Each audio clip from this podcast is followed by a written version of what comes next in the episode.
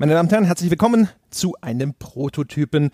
Wie immer, wir wissen noch gar nicht so genau, wie wir diesen Prototypen bzw. das spätere Format nennen werden behaupten wir doch einfach mal, es heißt en Detail. Und was wir machen wollen, ist, wir wollen uns Spieleinstiege sehr genau anschauen und mal so richtig eben en Detail darüber sprechen. Was gibt's da zu sehen? Wenn wir Wertschätzungen machen im großen Rahmen, dann müssen wir bestimmte Dinge, bestimmte Feinheiten häufig weglassen, einfach weil wir größere Bögen schlagen. Und jetzt, jetzt holen wir mal die feine Lupe raus und die feine Lupe dabei hat Jochen Gebauer, der mir schon verraten hat, dass er auch die gesamte Folge wegen des Titels in Französisch bestreiten möchte. Hallo Jochen. Oh là là, bonjour Monsieur Peschke. Bonjour. Je suis at the end of my Französischkenntnis. ja, ich meine, es war schön, solange es gedauert hat. oh Gott, ich und Französisch, da haben sich zwei getroffen, die Sprache und der Jochen, und haben nie zusammengefunden. ja, naja, gut, die ganz große Liebe war es nicht, auf, aber wer weiß. Kann ja alles noch werden. Herr Gebauer, wir wollen diesen Prototypen gemeinsam machen. Was haben wir uns denn rausgepickt aus all den Spieleinstiegen, die wir uns hätten rauspicken können?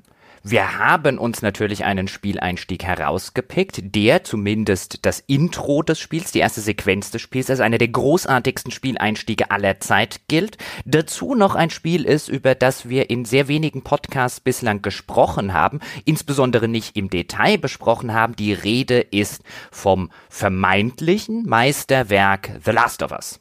Korrekt. Und meine Damen und Herren, da gibt es viel zu erzählen.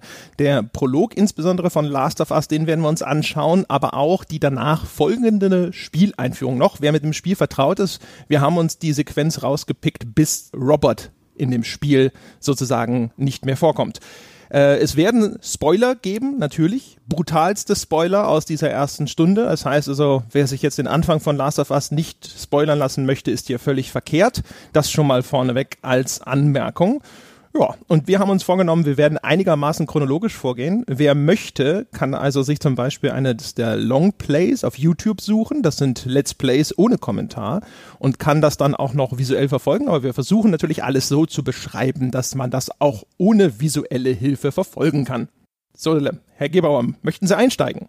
Ich würde vorschlagen, dass äh, du einsteigst, denn du hast im Vorgespräch zu dieser Episode schon was sehr Interessantes darüber gesagt, wie das Spiel losgeht, bevor es losgeht.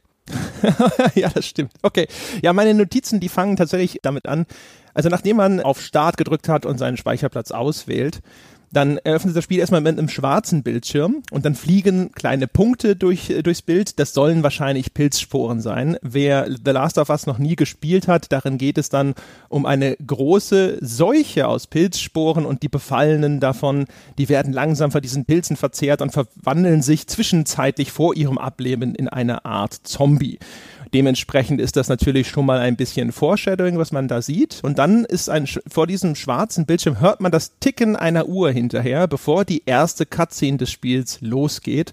Und auch das ist schon relativ bezeichnend für diesen Prolog, der eigentlich ein großer Countdown zum dem Moment ist, wo diese Katastrophe, die gerade am Ausbrechen ist, die kleine Familie von Joel, alleinerziehendem Vater und Sarah erreicht. Genau. Und die erste Szene, die man dann sozusagen in-game sieht, ist Sarah, die Tochter von Joel, im Teenie-Alter. Ich würde sie mal auf 12, 13, 14 in dem Rahmen schätzen die schlafend auf dem Sofa liegt und dann kommt Joel rein. Joel ist am Telefon. Joel spricht offenbar mit jemandem über einen Job.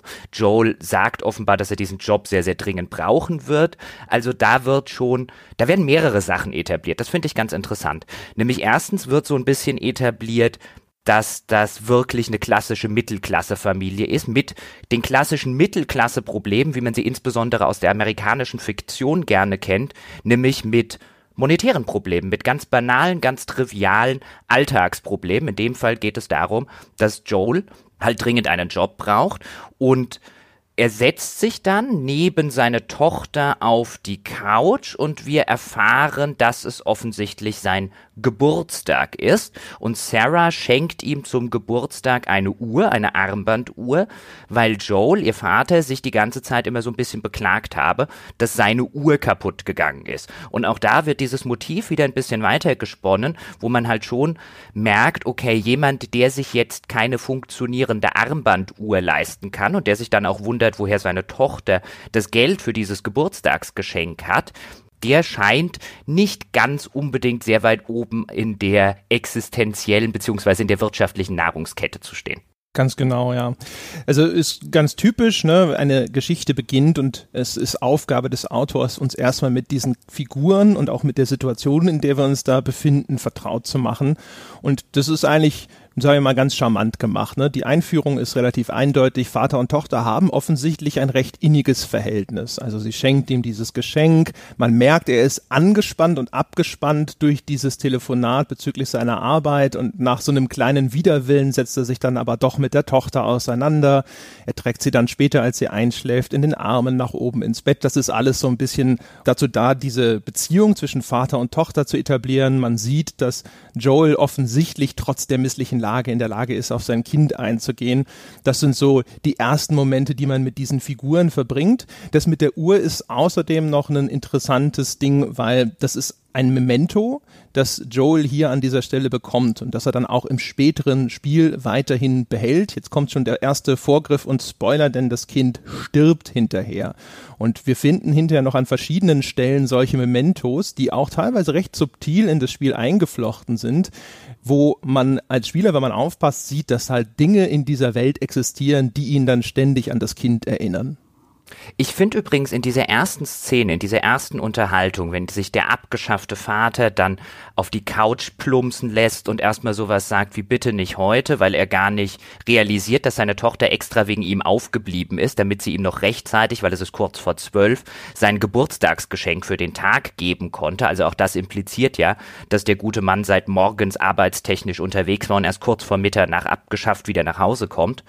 Und in diesem kurzen Dialog, der da eigentlich nur stattfindet, bei der Überreichung des Geschenkes, da etabliert The Last of Us schon verdammt gut nicht nur die Beziehung und die offensichtlich innige Beziehung zwischen Vater und Tochter, sondern auch die Tatsache, dass offensichtlich keine Mutter mehr vorhanden ist, ohne das explizit anzusprechen.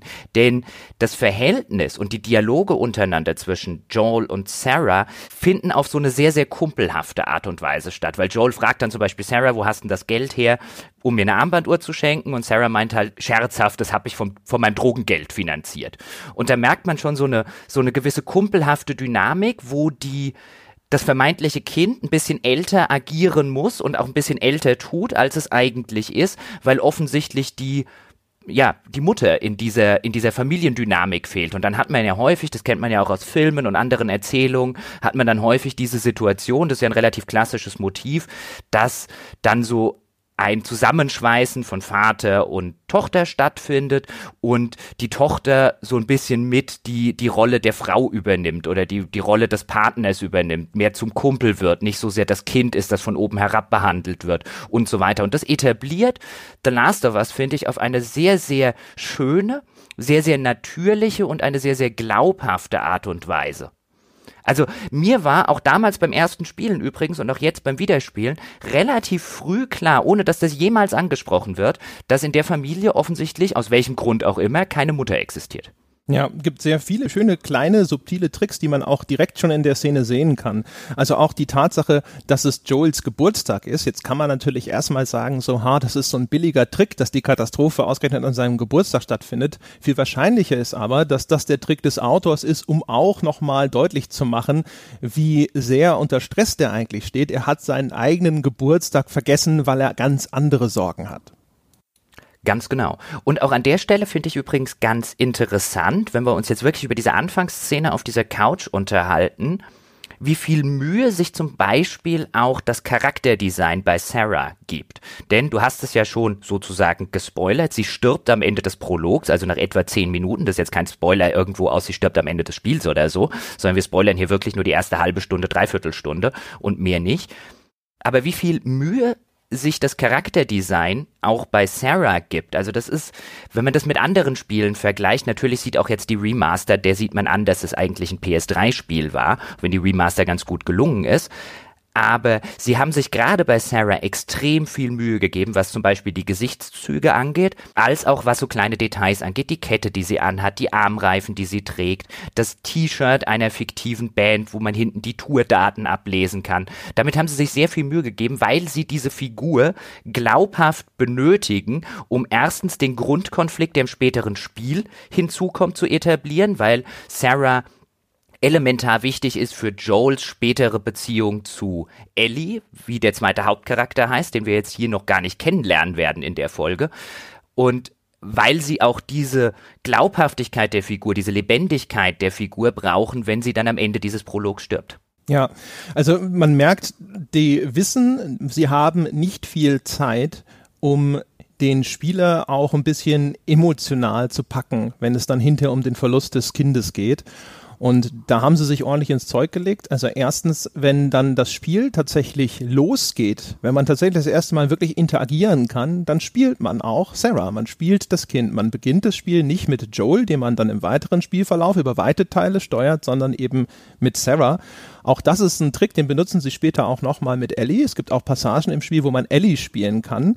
Und man bringt eine Figur dem Spieler natürlich automatisch auch erstmal viel schneller nahe, indem ich die selber kontrollieren kann, indem das einfach für einen kurzen Moment mein Spielcharakter ist. Und es ist natürlich sowieso ganz interessant, am Beginn dieser Krise den Spieler in die Perspektive des Kindes zu setzen. Das ist richtig. Und wenn du jetzt schon so ein bisschen hingeleitet hast, also man übernimmt dann die Position, man interagiert dann zum ersten Mal auch tatsächlich mit dem Spiel. Das am Anfang ist eine Cutscene. Wenn man Sarah spielt, die mitten in der Nacht von einem Anruf ihres Onkels aufgeweckt wird, der sagt, er müsse ganz, ganz dringend ihren Vater sprechen, das sei irgendwas passiert und dann bricht aber die Verbindung ab. Also geht Sarah, besteht so dieser erste Abschnitt im Spiel daraus, in dem Haus den Vater zu finden. Und das kann man jetzt sofort machen. Also man kann jetzt einfach die Treppe runterlaufen, aus ihrem Zimmer raus und dann geht die Story weiter. Oder man kann sich in dem Haus ein bisschen umgucken. Und wenn man das tut, ist es ein sehr, sehr schönes Musterbeispiel von gutem Environmental Storytelling. Denn das Haus an sich erzählt viele kleine Sachen, die man finden kann, aber nicht finden muss und die auch wieder die Motive, die wir vorhin genannt haben, wie das ist anscheinend eher so eine untere Mittelklasse-Familie, weiter unterstreichen.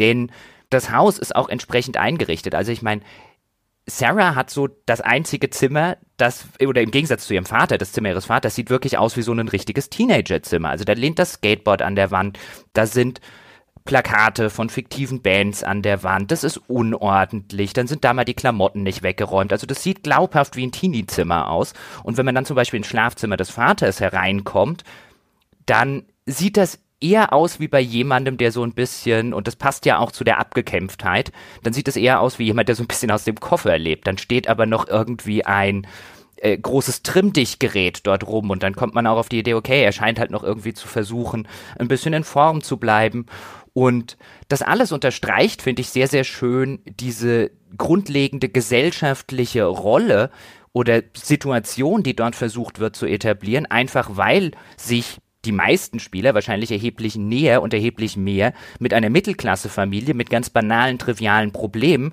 wie zum Beispiel, oh mein Gott, ich werde zu dick oder so, viel besser identifizieren können, als wenn das jetzt zum Beispiel irgendwie eine unfassbar reiche Familie in einem Designer-Architektenhaus wäre. Mhm. Das Zimmer von Sarah ist sowieso, es ist sehr schön bewohnt äh, eingerichtet, das hast du schon richtig gesagt. Ähm, was daran auch interessant ist, es gibt in diesem Zimmer genau drei interaktive Objekte. Den Rest kann man sich nur anschauen und dann sieht man zum Beispiel, okay, äh, anhand von den Büchern und von Pokalen, die da rumstehen oder Postern an den Wänden, Sarah interessiert sich für eine bestimmte Band, deren T-Shirt sie auch trägt. Sie ist offensichtlich begeistert von Fußball, das sieht man auch an Fotos, die an den Wänden hängen. Es gibt auch einen Fußball, den man tatsächlich bewegen kann. Also wenn sie dagegen läuft, dann ist es ein physisches Objekt, das sich durch die Gegend bewegen lässt und es gibt nochmal eine Geburtstagskarte. Und wenn es so wenige Interaktionsobjekte gibt, das dritte ist das Telefon, das danach eigentlich nutzlos geworden ist nach diesem Cutscene-Anruf, dann ist natürlich relativ klar, dass der Entwickler mit Bedacht ausgewählt hat, was es dort an Interaktionsobjekten gibt.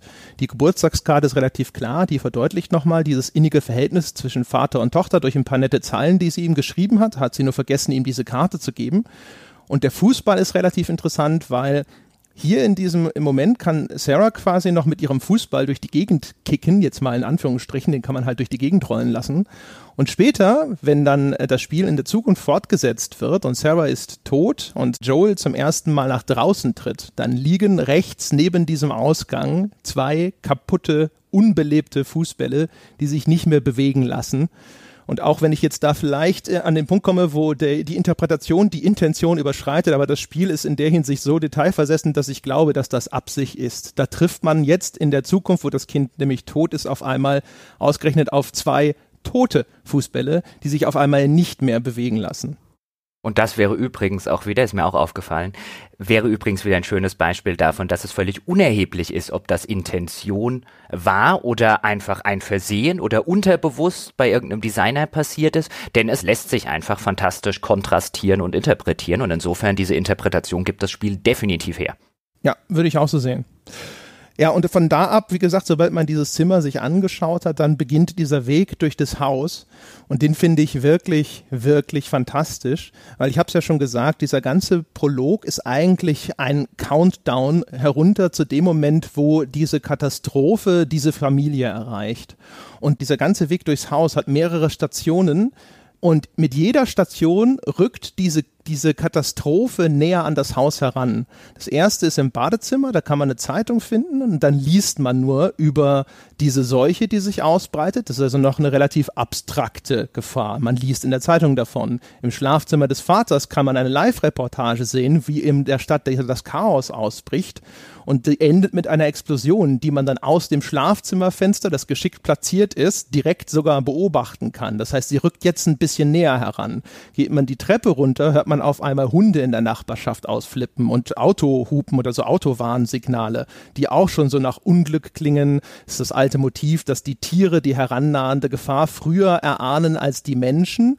Dann läuft man weiter durchs Haus, auf einmal verstummt dieser wild bellende Hund mit so einem Fiepsen, als würde er umgebracht und dann ist also die Gefahr die Gewalt direkt beim Haus angekommen. Ist fantastisch gemacht. Ja, sehr schön zusammengefasst.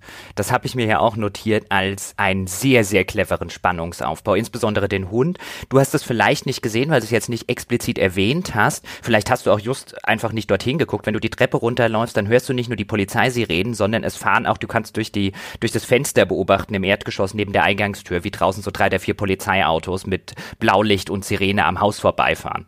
Ähm, das ist auch noch so ein kleines Detail, was ich sehr interessant fand.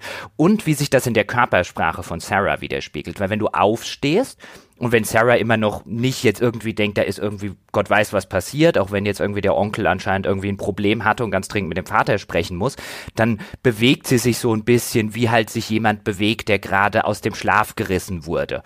Und das ist, das ist relativ dezent umgesetzt und im Laufe des durchs Haus bewegens merkt man so gar nicht selber, wenn man nicht wirklich darauf achtet, ab wann so ein bisschen diese verschlafene Bewegung aufhört. Aber in dem Moment, wo im Hintergrund das explodiert, was du jetzt gerade gesagt hast, was man da durch das Fenster beobachten kann. In dem Moment ändert sich die Körpersprache von Sarah und sie schlingt so ein bisschen die Arme zusammen, so als würde sie frieren, in so einer Schutzgeste, in so einer Abwehrgeste, in so einer Angstgeste, dann fröstelt es sie sozusagen ein bisschen, weil dann wird's unheimlich und so geht sie dann auch die Treppe runter und so kann man halt schon an der Figur, das Ganze spielt ja auch noch aus einer Third-Person-Ansicht, an der Figur diesen Spannungsaufbau, der beim Spieler funktioniert, mit den Hunden, mit den Polizeisirenen, mit dem Explodierenden, die Gefahr kommt immer näher, wird allerdings auch an der Körpersprache der Person deutlich gemacht, die man tatsächlich spielt. Sehr schön. Ja, ist fantastisch, die, wie die Animation sich verändert.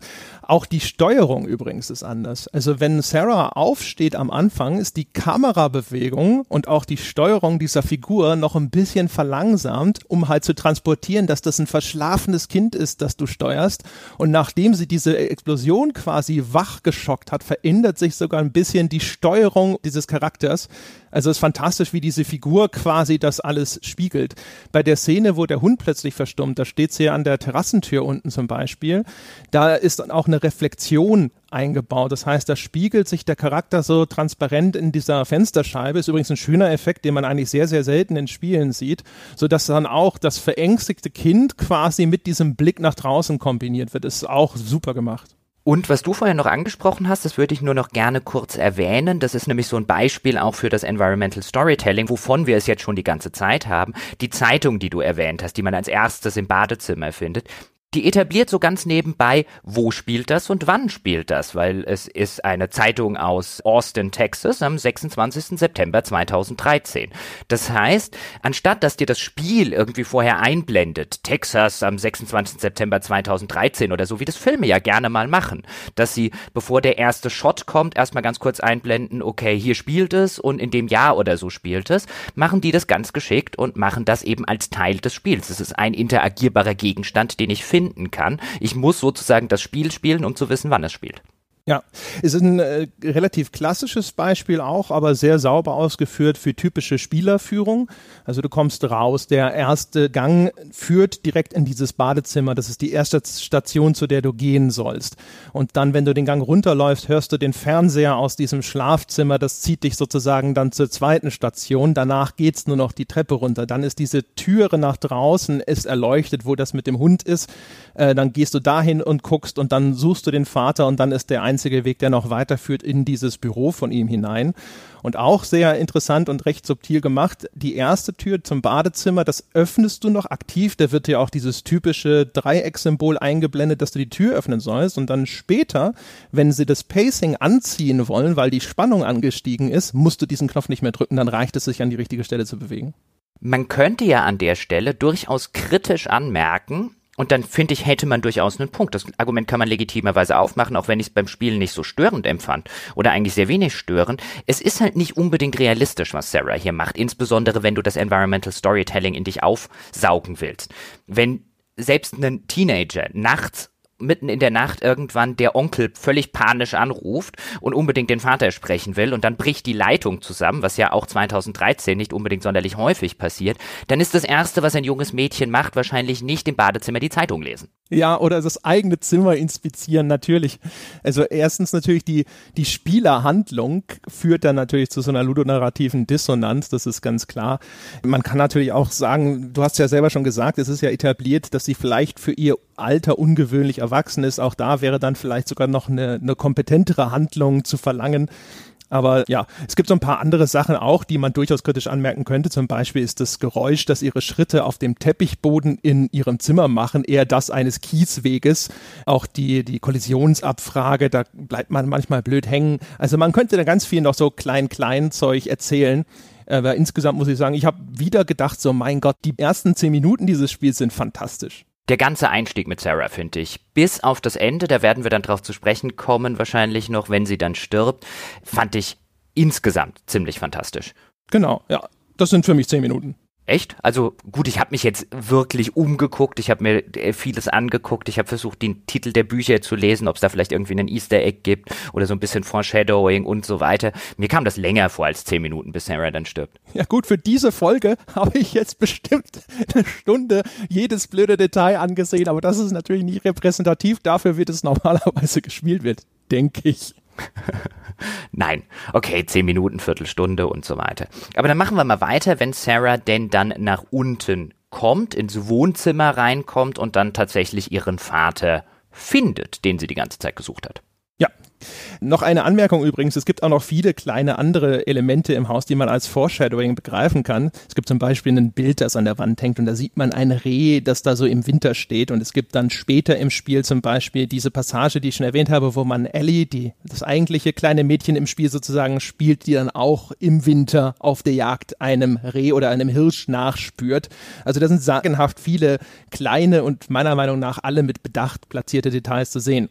Geht man also durch diese Tür, dann ist man in ja, so einer Art Arbeitszimmer des Vaters und der kommt dann von außen durch die zweite Terrassentür herein, offensichtlich aufgeregt, holt eine Pistole aus der Schublade, verunsichert das Kind und auf einmal ist der Nachbar offensichtlich infiziert worden, der bricht dann durch diese, diese Terrassentür, das ist eine große Glastür, hindurch und wird vom Vater erschossen. Der Onkel, der schon erwähnte Onkel Tommy kommt, um die beiden mit dem Auto abzuholen und dann beginnt so eine Fahrt durch die Anfänge der Katastrophe. Jetzt beginnt dann sozusagen der Showcase-Part, wo das Spiel uns auf Schienen durch ein Szenario führt, das so ein bisschen einfach die beginnende Katastrophe zeigen soll. Und interessanterweise allerdings bleibt es bei der Perspektive des Kindes. Also die Kameraperspektive, die man bekommt, ist, äh, ist alles Third Person, aber sie bleibt bei Sarah, die auf dem Rücksitz sitzt. Und von dort aus beobachtet man die Unterhaltung der beiden Erwachsenen und kann sich jederzeit auch in 360 Grad frei umdrehen und das anschauen, was da passiert. Das hat übrigens dieses Gefühl von dem Kind, das auf dem Rücksitz sitzt, wie ich das vielleicht früher als Kind gemacht habe, so perfekt eingefangen, weil sie sitzt ja zwischen den beiden Vordersitzen, auch da, eigentlich da, wo Kinder immer gerne sitzen. Ich glaube, in der heutigen Zeit gäbe es keine Eltern mehr, die sie da tatsächlich sitzen lassen. Als ich noch klein war, war das eher üblich, dass man da so zwischen den Vordersitzen sitzen konnte und dann mal so den Kopf nach vorne stecken oder eben neben nach links oder nach rechts dort aus dem Fenster gucken. Das fängt das wunderbar ein. Ja, ist hervorragend. Auch übrigens die ganze Umsetzung im Audiobereich, also dieses gedämpfte im Inneren eines Autos, wie die Stimmen dort klingen, wie das Motorengeräusch dort klingt, ist echt wirklich, wirklich gut umgesetzt. Das saugt dich sozusagen wirklich in diese Atmosphäre rein und ich gebe dir auch recht, ich habe meine Eltern und ich, wir sind häufig mit dem Auto in den Urlaub gefahren nach Italien und so. Und die sind immer nachts gefahren, weil sie Staus entgehen wollten. Und deswegen habe ich sehr viele lebhafte Erinnerungen an, ich sitze in einem dunklen Auto, erleuchtet hauptsächlich durch die Beleuchtung vom Armaturen Armaturenbrett und meine Eltern reden vor mir auf Fahrer- und Beifahrersitz. Und das fängt wirklich sehr, sehr gut ein. Ich möchte aber noch auf eine Sache eingehen, die, von die, die du erwähnt hast, die aber davor passiert ist, nämlich wenn der Vater die Pistole aus der Schublade holt, als wir noch im Haus sind, und dann der erste Zombie um sie jetzt mal so zu nennen, durch die Tür bricht, das offensichtlich der Nachbar ist, weil der Vater ja auch reinkommt und sagt, mit den, jetzt habe ich mir dooferweise ihren Namen nicht notiert, aber mit den Nachbarn stimmt irgendwas nicht, die greifen mich an und so weiter. Und dann ist er gezwungen, den Nachbarn zu erschießen, weil der Nachbar offensichtlich zum Zombie geworden ist und er ihn und seine, seine Tochter angreift.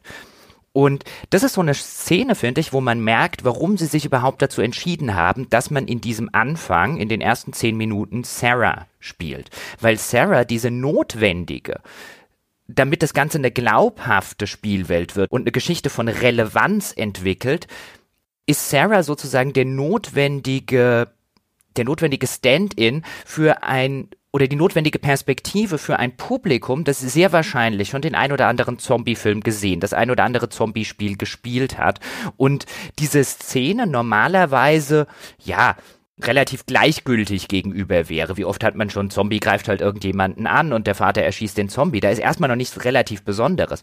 Aber Sarah bringt halt hinzu die Perspektive, und das sagt sie dann ja auch, warum hast du den erschossen? Ich habe den doch heute Morgen noch gesehen, da war alles okay warum hast du gerade den Nachbarn erschossen?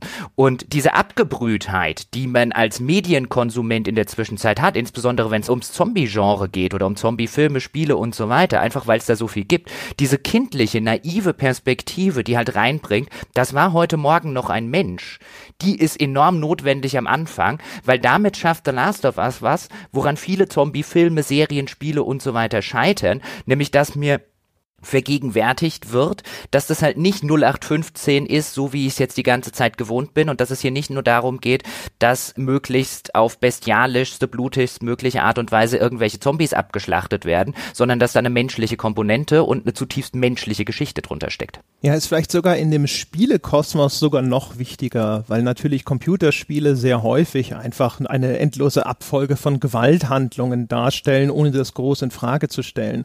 Also das ist ja der Moment, wo jetzt der zweite zentrale Aspekt von Joels Charakter dann auch zum Vorschein kommt. Der ist der sozusagen der geborene Survivor, der Überlebenskünstler jetzt im Kontext dieses Spiels, der halt bereit ist, um seine Familie zu schützen und um zu überleben, sehr, sehr brutal und rücksichtslos vorzugehen. Das ist dann hinterher auf dieser Autofahrt, gibt es eine zweite Szene genauso, wo eine Familie am Straßenrand hilfesuchend mit in dem Auto mitfahren will und er die auch relativ gegen den Widerstand seines Bruders eiskalt stehen lässt, weil der sagt, die haben ein Kind und er so, naja, wir haben auch ein Kind, fahr weiter. Und da ist relativ klar, das ist halt ein relativ kühler Pragmatiker, wenn es um das Beschützen seiner Tochter oder auch ums Überleben im Allgemeinen geht. Und das ist dann ja hinterher der beherrschende Charakterzug, der dann durch Ellie, durch den Kontakt zu dem kleinen Mädchen wieder aufgeweicht wird. Das ist ja der große Charakterbogen für Joel. Und das sieht man auch in dieser Szene des mit dem Nachbarn. Und als Spieler würde man vielleicht tatsächlich noch sogar viel eher sagen, naja, das, so ist es halt in dieser Spielwelt. Und das ist deswegen wichtig, dass es diese Charaktere gibt. In dem einen Falle Sarah, die geschockt darauf reagiert und in dem anderen Falle Tommy, der als Gewissen sozusagen von außen klar macht, dass das in dieser Welt eben nicht normal ist, die Leute stehen zu lassen und den Nachbarn einfach so niederzustrecken, sondern dass das Teil von Joels Charakter ist. Das ist ein sehr guter Punkt. Ich wollte auch auf die Szene mit der Familie, die man dann nicht mitnimmt oder die nicht mitgenommen wird, nochmal zu sprechen kommen. Genau aus diesem Grund, weil da ja auch, wie du schon gesagt hast, auch Sarah sehr deutlich zum Ausdruck bringt, dass sie das eigentlich nicht okay findet und eigentlich fast schon verwundert über ihren eigenen Vater ist, dass der sowas übers Herz bringt, weil es auch so eine schöne Szene ist. Man fährt oder man sieht, wie man auf diese Familie zufährt, dann beginnt diese Unterhaltung, sollten wir nicht anhalten und denen helfen. Und jeder, der in seinem Leben schon mal entsprechende Zombie-Filme oder entsprechende Horrorfilme und so weiter geguckt oder gespielt hat, der weiß instinktiv, wenn die jetzt anhalten und die mitnehmen, passiert garantiert irgendwas Schlimmes. Es ist im Kontext als Konsument jetzt betrachtet wahrscheinlich die dümmste Idee, ja jetzt anzuhalten und die Leute mitzunehmen. Und das konterkariert halt, und da bemüht sich das Spiel halt auch, das eben in dem Fall durch Tommy, also den Bruder, und durch Sarah zu konterkarieren, eben immer wieder deutlich zu machen, nein, das ist nicht okay. Und damit auch, und das finde ich halt so das Interessante, das Spiel, insbesondere der Einstieg, geht halt davon aus, und clevererweise davon aus, die meisten Spieler, die wir haben werden, die werden mit den Konventionen dieses Genres vertraut sein. Wir können also nicht davon ausgehen, dass die das konsumieren wie jemand, der noch nie in seinem Leben einen Horrorfilm oder einen Zombiefilm gesehen hat. Und dann kann man genau solche Szenen nutzen, wo du als Zuschauer instinktiv davor sitzt und sagst, nicht anhalten und die mitnehmen, da kommt immer nur Unfug dabei raus und immer nur Schlimmes passiert. So ungefähr das Äquivalent zu, nein, nein, nein, nein, nein, mal gucken, was in dem Schuppen da drüben los ist, ist keine gute Idee. Und das halt wirklich zu konterkarieren und so einfach zu sagen, hey, das war eine Familie, und das siehst du dann ja auch, wenn du an denen vorbeifährst. Die war nicht infiziert. Das war wirklich, oder zumindest noch nicht, oder ist noch nicht ausgebrochen. Das war eine Familie mit einem kleinen Jungen. Und dann ging es mir so in diesem Auto, wir haben ja drüber geredet, wie man sich da umgucken kann. Ich habe noch sehr, sehr lange aus dem Rückfenster geguckt und wollte wissen, ob ich noch irgendwie was sehe, was mit dieser Familie passiert, bis sie halt irgendwann dann verschwunden sind. Das ist generell ein schönes Feature, dass man sich dort frei umschauen kann weil man passiert dann auf dem Weg in die Stadt hinein, also die Familie ist dann gezwungen, in die Stadt hinein zu fahren. Da setzt sich das auch fort. Ne? Wir waren jetzt in dem Haus, dass die Ausläufer der Katastrophe haben das Haus erreicht und jetzt ist man gezwungen, sozusagen in das Herz dieses ganzen Chaos zu fahren, weil der Weg aus der Stadt raus ist verstopft mit anderen fliehenden Menschen. Man sieht dort auch, dass die Autos, die im Stau stehen, ebenfalls von Infizierten angegriffen werden. Das heißt, dieser Weg ist versperrt und dann kehren sie um und fahren direkt sozusagen sozusagen in das Epizentrum hinein, wo es dann total chaotisch wird. Und ähm, dieses ganze, dieses ganze Umschauen dabei bei all diesen kleinen Szenen, der Verwüstung, die man da passiert. Das fand ich total befriedigend. Du fährst dann irgendwie an einem brennenden Haus vorbei und kannst das auch noch ganz lange aus verschiedenen Perspektiven beobachten, wie das da einfach steht. Das ist ja auch sehr ikonisch und monumental, dieses große brennende Gebäude in der finsteren Nacht. Das ist alles echt total klasse. Da habe ich mir echt gedacht, super, dass das nicht einfach nur statisch nach vorne durch die Windschutzscheibe ist. Apropos Windschutzscheibe, dann kommt es ja zu diesem Autounfall. Das heißt, der ist dann auch wieder eine geskriptete Cutscene. Das Auto, in dem man sitzt, wird von der Seite von einem anderen Auto gerammt. Und das ist ja der Moment, also sobald diese Cutscene vorbei ist, wo der Protagonist oder die spielbare Figur wechselt. Dann spielst du auf einmal, weil sich in diesem Autounfall dann Sarah verletzt, sie hat sich anscheinend das Bein gebrochen, und dann übernimmst du Joel, der sie ab jetzt tragen muss. Vielleicht willst du da ein bisschen weitermachen, weil das fand ich extrem interessant, wie das Spiel fließend innerhalb seines Prologs die spielbare Figur wechselt. Ja, es ist fast meine Lieblingsszene, weil das so das sieht grandios aus. Ich finde, das ist eine so gute Szene. Du hast am Anfang einfach Sarah gespielt, du hast sie so ein bisschen kennengelernt, jetzt auch sogar, vielleicht sogar diesmal ein bisschen intensiver, weil ich mir das Zimmer so genau angeschaut habe. Und dann ist das verletzte Kind in den Armen des Vaters, der sie durch diese brennende Stadt trägt, während um ihn herum Menschen zerfleischt werden von irgendwelchen Infizierten, die die flüchtenden Passanten angreifen. ist halt fantastisch. Auch Tommy, der als Onkel vorher in dieser Autofahrt eingeführt wird zum Beispiel, super clever gemacht. Dem drückt er seine Waffe in die Hand und er verteidigt dich, während du mit dem hilflosen, verletzten Kind durch diese, dieses Chaos rennst, indem er dann Angreifer abschießt. Das heißt, es macht auch diesen Bruder, den Onkel von Sarah, sofort sympathisch, weil er ist derjenige, der dich beschützt, während du versuchst, sein Kind in Sicherheit zu bringen. Ist voll von auch so kleinen Skriptsequenzen von brennenden Leuten, die aus irgendwelchen Häusern torkeln, Autounfällen, Explosionen, weil ein Auto in eine Tankstelle rast, ist also auch sehr spektakulär. Aber das Ganze ist halt so schön, diesen, dieser emotionale Wechsel, ja, dass du jetzt auf, jetzt übernimmst du die Rolle des Beschützers, des Vaters, nachdem du das Kind kennengelernt hast und das auch noch noch sozusagen in dieser, ja, in dieser perfekten Darstellung der Beschützerrolle. Super. Und der Perspektivenwechsel, der zieht sich dann ja auch nahtlos insofern fort. Jetzt hast du zum Beispiel die brennenden Leute, weil eine Tankstelle explodiert, genannt. Und auch da wieder als abgebrühte Spieler oder Konsument solcher Medien nimmt man sowas, glaube ich, gar nicht mehr so richtig bewusst wahr als, oh mein Gott, da brennt ja jemand. Aber das Kind, das du auf dem Arm trägst, Sarah, die du gerade selber gespielt hast, die sagt dann, die weist dich dann darauf hin, da brennen Leute. Und das erdet dich so ein bisschen. Das finde ich halt sehr, sehr schön gemacht. Auch das das sich fortsetzt, dass du halt jetzt unbewaffnet bist. Ja, du bist genauso wehrlos in dem Moment und musst trotzdem dein Kind in Sicherheit bringen und du bist darauf angewiesen, dass eben Tommy, Tommy dich beschützt und dass du halt rennst um dein Leben. Das ist deine einzige Chance in dem Moment und das fängt es halt super ein. Kommen wir ans Ende des Tutorials. Gibt es noch was aus, nein, jetzt habe ich Tutorial genannt, ich sollte das Prolog nennen, das Tutorial folgt ja erst. Gibt es noch irgendwas, worüber wir reden müssten auf diesem Fluchtweg? Auf dem Fluchtweg nicht. Ich denke, wir können jetzt sozusagen zu dem Abschluss kommen. Gut, denn der Abschluss besteht dann darin, dass Tommy zurückbleibt, weil er eine eine Tür sozusagen verteidigt, durch die die Zombies hindurch wollen und halt sagt, hey, du hast das Kind zu tragen, lauf davon, ich halte euch den Rücken frei, ich kann schon schneller rennen als du, aber du mit der Sarah auf dem Arm halt nicht, also lauft mal los und dann läuft man halt mit Sarah weiter und dann läuft man auf so eine Brücke zu und dann steht plötzlich, dann hört man erst Helikoptergeräusche, also da ist offensichtlich die Armee unterwegs und dann steht man vor einem Soldaten. Und der Soldat richtet die Waffe auf einen und der Soldat erschießt auch die Zombies, die einen bis dahin immer verfolgt haben, die einem im Nacken sitzen und dann steht man halt da und dann geht das Ganze halt in so eine Cutscene und dann steht Joel da, hat Sarah auf dem Arm, und sagt, hey, wir sind nicht infiziert, uns geht's gut, bitte erschieße uns nicht und wir brauchen Hilfe, Tochter hat sich das Bein gebrochen und der Soldat ruft dann über Funk seinen Vorgesetzten an, hey, ich habe hier zwei Zivilisten, was soll ich denn machen? Und dann gibt's diese wunderschöne Szene, André, wenn wie der Soldat auf die offensichtliche Anweisung, die man nicht selber hört, reagiert, nämlich mit einem, aber da ist ein Kind dabei, Sir, worauf du sofort weißt, okay, er hat gerade den Befehl bekommen, sie zu erschießen. Ja, ich muss sagen, die, äh, diesen Abschluss des Ganzen, fand ich damals schon nicht ganz perfekt, finde ich auch heute nicht so ganz perfekt. Es gibt eine Sache, die mir daran gefällt. Also der Soldat bekommt offensichtlich den Schießbefehl und er führt ihn dann auch aus.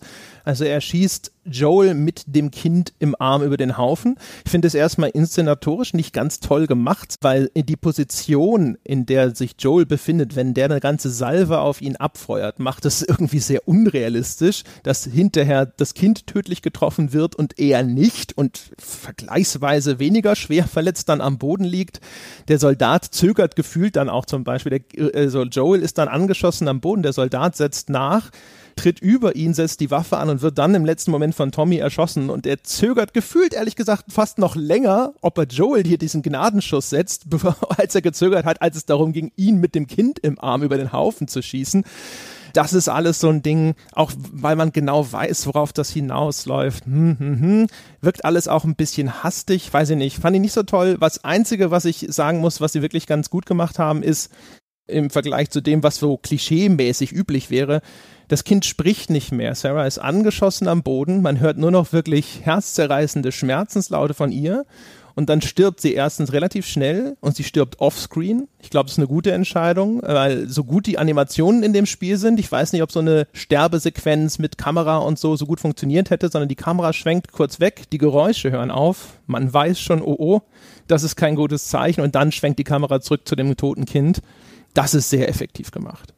Das wollte ich auf jeden Fall auch noch sagen. Also was den, den Todeskampf von Sarah angeht, der ist extrem effektiv und ich empfand ihn auch als sehr, sehr ehrlich. Weil du sagst ja gerne mal, dass Spiele sich schwer damit tun, Leid darzustellen und in vielen Spielen, ich will nicht sagen in allen, aber in vielen Spielen und auch in vielen Filmen und in vielen Serien wäre dieses Kind auf eine sehr theatralische Art und Weise gestorben. Die hätte vielleicht am Schluss noch als letztes Wort Daddy gesagt oder sowas. Halt wirklich was Klischeehaftes. Und dieses Kind stirbt nicht klischeehaft. Dieses Kind stirbt, wie ich mir vorstellen kann, dass tatsächlich jemand stirbt, der gerade angeschossen ist. Es wimmert, du hast ja schon gesagt, Herzzerreißen. Das sind die einzigen Laute, die man hört. Wirklich leidvolle, schmerzensgeplagte Laute. Und es findet kein Dialog mehr statt, so ein auf dem Sterbebett oder im Sterbemoment nochmal ganz kurz, Daddy, du musst jetzt ohne mich klarkommen oder sonst irgendwas klischeehaft. Das hat mir sehr gut gefallen. Mich stört übrigens relativ wenig das, was dich vorher gestört hat. Ja, bei der Inszenierung, ich frage mich auch, habe ich jetzt beim zweiten Spielen auch gefragt, wie ist das denn gekommen, dass Joel anscheinend halbwegs unverletzt ist, aber das Kind getroffen wurde, weil er sich ja im letzten Moment auch noch mit dem Kind wegdreht, weil er ja begreift, was dort passiert. Ich finde aber das große Problem wäre zu viel gesagt. Aber ich glaube, dass und das ist das Einzige, was ich an dem Prolog wirklich auszusetzen habe. Ich glaube, es hätte effektiver funktionieren können, wenn es nicht als Cutscene oder nicht komplett als Cutscene gelaufen wäre, sondern wenn mir das Spiel die Möglichkeit gegeben hätte, dass ich noch versuche, das Kind zu retten. Aber in dem Moment, wo mich das Spiel an dieser Stelle zum passiven Zuschauer macht und eben nicht Joel sein lässt, sondern Joel zugucken lässt, wie er verzweifelt versucht, dieses Kind zu retten, nachdem er realisiert, der Soldat hat hier jetzt einen Schießbefehl bekommen, wenn das Spiel es geschafft hätte, das vernünftig spielerisch umzusetzen, dass ich derjenige bin, der noch verzweifelt versucht, irgendwo wegzulaufen oder mich wegzudrehen oder sonst was, ich glaube, das hätte aus einem fantastisch guten Einstieg, einen der, oder meinen Lieblingseinstieg der Spielegeschichte gemacht. Ist möglich. Ist natürlich immer die Gefahr, dass der Spieler durch seine Handlungen sowas versaut, aber sie sind ja auch sonst eigentlich immer ganz gut gewesen darin, das äh, so weit zu führen, dass man eigentlich, wenn man jetzt nicht aktiv gegen die Führung rebelliert, dann tatsächlich das Richtige tut. Also ich finde, es ist natürlich ein Hollywood-Klischee. Ja, das Kind stirbt in den Armen des Vaters. Ich finde, die Umsetzung ist sehr effektiv. Also wie du schon richtig gesagt hast, es ist wirklich, äh, ja, es halt also die die die Laute, die sie von sich gibt und auch wie schnell und brutal das äh, über die Bühne geht, das ist wirklich bedrückend. Ist auch ein sehr gutes Beispiel für Tone-Setting. Also im, äh, im Filmbereich insbesondere üblich, aber auch bei Spielen gerne inzwischen mal, dass relativ stark am Anfang klar gemacht wird, mit was für eine Art Werk habe ich es denn jetzt hier zu tun? Was wird der Ton des Ganzen sein? Und hier macht The Last of Us sehr, sehr schnell klar, woher der Wind weht. Es ist ein sehr düsteres und auch ein relativ brutales, eine relativ brutale Welt, in die wir da geworfen werden. Das Kind stirbt und zwar unzeremoniell und brutal und danach geht's zack die Einblendung vom eigentlichen Title Screen. Dann wechselt es auf den Schriftzug, The Last of Us. Schwarzer Hintergrund, weiße Schrift, auch da keine Farben, düster. Das ist relativ klare Ansage, wohin jetzt die Reise geht. Vielleicht noch ein Satz zu dem, warum ich das so ein bisschen schade finde, dass ich dort nicht die Kontrolle habe der ein oder andere Hörer mag jetzt denken, ach, jetzt nitpickt er wieder da dran rum und äh, viele andere Spiele machen das schlechter und so weiter. Ich stelle mir da natürlich keine schlechte Sequenz vor, in der ich die Kontrolle habe, aber es gibt eben diesen Moment, wenn der Soldat ehrlich verblüfft seinen Vorgesetzten fragt, aber da ist doch ein Kind dabei, Sir. In dem Moment weiß ich als Spieler, scheiße, der will uns erschießen. Und in dem Moment würde ich gerne reagieren und das würde auch in einem spielerischen Kontext funktionieren, weil ich ja tatsächlich aus den Dialogen oder aus dem, was der jetzt gesagt hat, eine Information rausgezogen habe. Aber ich kann auf diese Information nicht reagieren, weil es eine Cutscene ist. In dem Moment arbeitet das Spiel halt mit einem filmischen Mittel und ich stelle es mir zumindest in meiner Vorstellung, ohne jetzt The Last of Us und gerade diesen Prolog deswegen schlechter reden zu wollen, aber ich stelle mir es halt in meiner Vorstellung fantastisch vor, wenn Spiele irgendwann an den Punkt kommen, dass sie das nicht mehr lösen müssen wie ein Film, sondern dass sie das lösen können wie ein Spiel. Ja, ich verstehe schon, was du sagst. Also ich habe dann auch in letzter Zeit sehr häufig sowas wie eben diese Thunfisch-Sequenz aus What Remains of Edith Finch im Hinterkopf, wo ich mir halt auch denke, so Mensch, wenn das interaktiv irgendwie nochmal umgesetzt worden wäre, wäre die Wirkung vielleicht noch stärker. Man kann natürlich immer sagen, ja, dadurch, dass du zum hilflosen Zuschauer degradiert wirst, bist du noch stärker in der Rolle des Vaters. Aber das wäre auch der Fall und noch stärker der Fall, da gebe ich dir recht, wenn trotz deiner Bemühungen, trotz Interaktion das gleiche Ergebnis am Ende stünde. Ich finde es übrigens sehr geschickt, dass sie an dieser Stelle jetzt die eigentliche Title Sequence, also die Opening Credits, wenn man so möchte, eingefügt haben weil dann geben sie dem Spieler die Gelegenheit, das nochmal emotional sacken zu lassen. Da sind dann ein, zwei Minuten, wo diese Opening Credits laufen und dann kannst du quasi die emotionale Wucht dieses ganzen Prologs erstmal verarbeiten. Das ist an der Stelle goldrichtig gesetzt. Ja, das unbedingt. Und ich will noch eine Sache zu Sarah loswerden, bevor wir dann in den Teil kommen, in dem tatsächlich das Spiel sozusagen losgeht. Auch das ist ja schön getrennt mit den Opening Credits eben. Okay, das war jetzt der Prolog, die Hinführung. Das Spiel, das eigentliche Spiel folgt nach den Credits. Nämlich, dass und da könnte man jetzt drüber reden, ist das schade, hätte man das sonst nicht gewusst, weil die Tatsache ist ja, dass du eigentlich weißt, dass Sarah stirbt von dem Moment, wo du sie zum ersten Mal siehst, weil du weißt, okay, das ist nicht Ellie.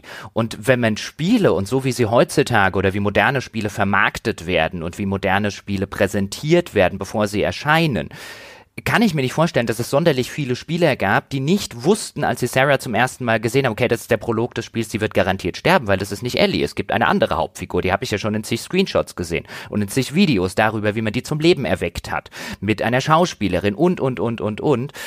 Und ich denke mir die ganze Zeit, mein Gott, wäre das ein effektives Spiel, wenn man wahrscheinlich nicht gewusst hätte, irgendetwas darüber, dass es eine Ellie überhaupt gibt und dass da so viel Arbeit reingeflossen ist und, und, und, wenn man das wirklich naiv hätte erleben können. Weil ich glaube, ich hätte, ich weiß nicht, ob ich es hätte kommen sehen. Das ist eine gute Frage, die ich jetzt natürlich auch nicht beantworten kann, weil natürlich wusste ich, dass das nicht Ellie ist. Also die ist zu eindeutig unterscheidbar davon. Aber ja, ist eine interessante Frage. Naja. Auf jeden Fall die, die Opening Credits laufen. Wir sehen viele schöne Nahaufnahmen, Makroaufnahmen von sich ausbreitenden Pilzen oder Pilz, äh, das sind ja keine Sporen mehr, die sich dann Kolonien, sind es Kolonien? Egal. Auf jeden Fall, ne, der, der Pilz sozusagen, es gibt eine ganze Menge Exposition mit Stimmen aus dem Off, um uns schon mal so ein bisschen zu informieren, was das für eine Zukunft ist, in die wir da geraten. Das Spiel setzt sich dann 20 Jahre später fort und aus dem Off hört man schon, da sind militärische Sperrzonen eingerichtet worden. Es gibt eine Widerstandsgruppe namens Fireflies, die mit Gewalt gegen diese ja, diese Militärmacht vorgeht, die innerhalb dieser Sperrzonen, wo sie die Überlebenden gegen die Infizierten beschützen oder wo sie sich alle verbarrikadiert haben, relativ oppressiv agiert. Und dann steigen wir wieder ein mit eben Joel, 20 Jahre später. Und da gibt es gleich zwei ganz interessante Sachen. Also zum ersten bedienen sich die Autoren eines Systems, das in der Literatur sehr beliebt ist. Sie teilen ihr Spiel ein in große Akte, die nach Jahreszeiten benannt sind und wir starten im Sommer. Das ist auch sozusagen zu erwarten, weil diese Jahreszeiten benutzt man, weil mit den Jahreszeiten bestimmte Dinge assoziiert sind.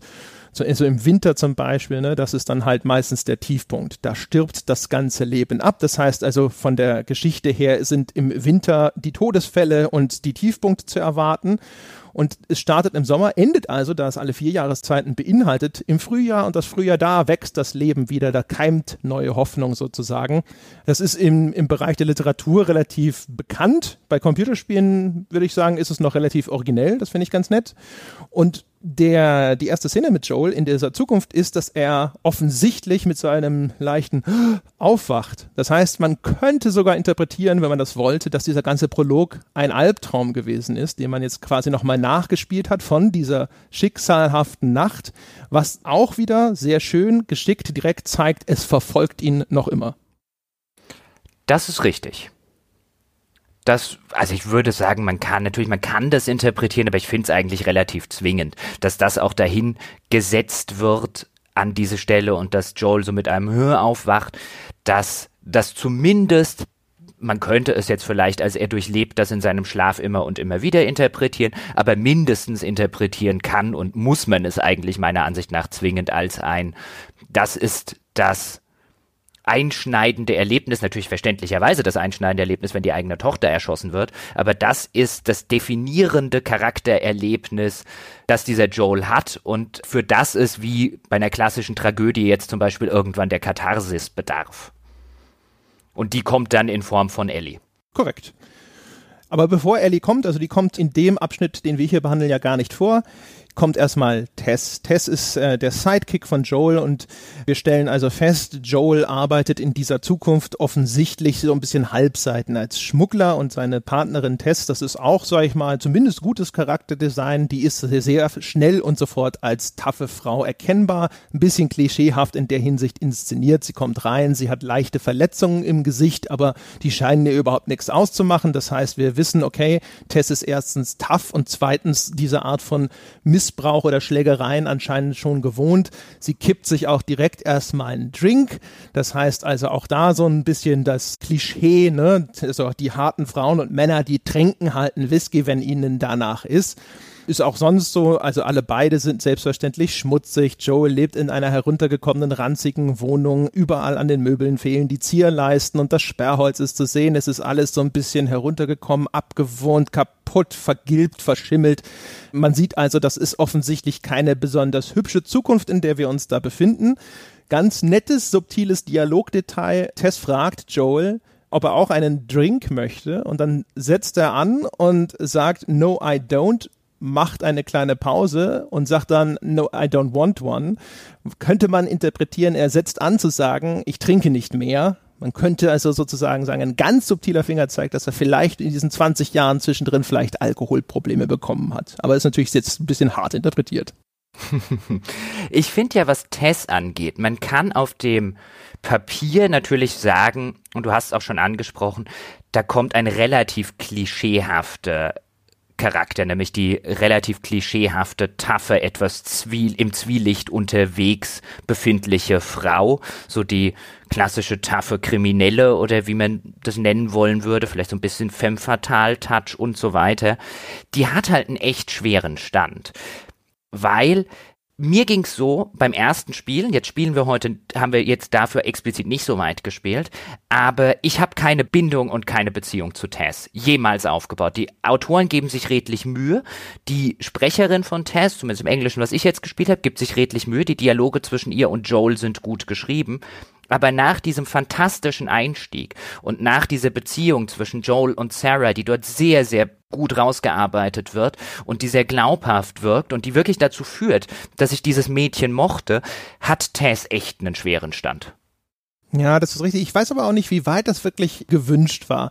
Ich finde, also der öffnende Dialog zwischen Joel und Tess macht relativ deutlich, okay, das sind Partners in Crime sozusagen. Die haben eher eine Zweckbeziehung, eine Geschäftsbeziehung. Die schätzen sich durchaus sicherlich als Partner, haben sich wahrscheinlich ein oder andere Mal den Arsch gerettet.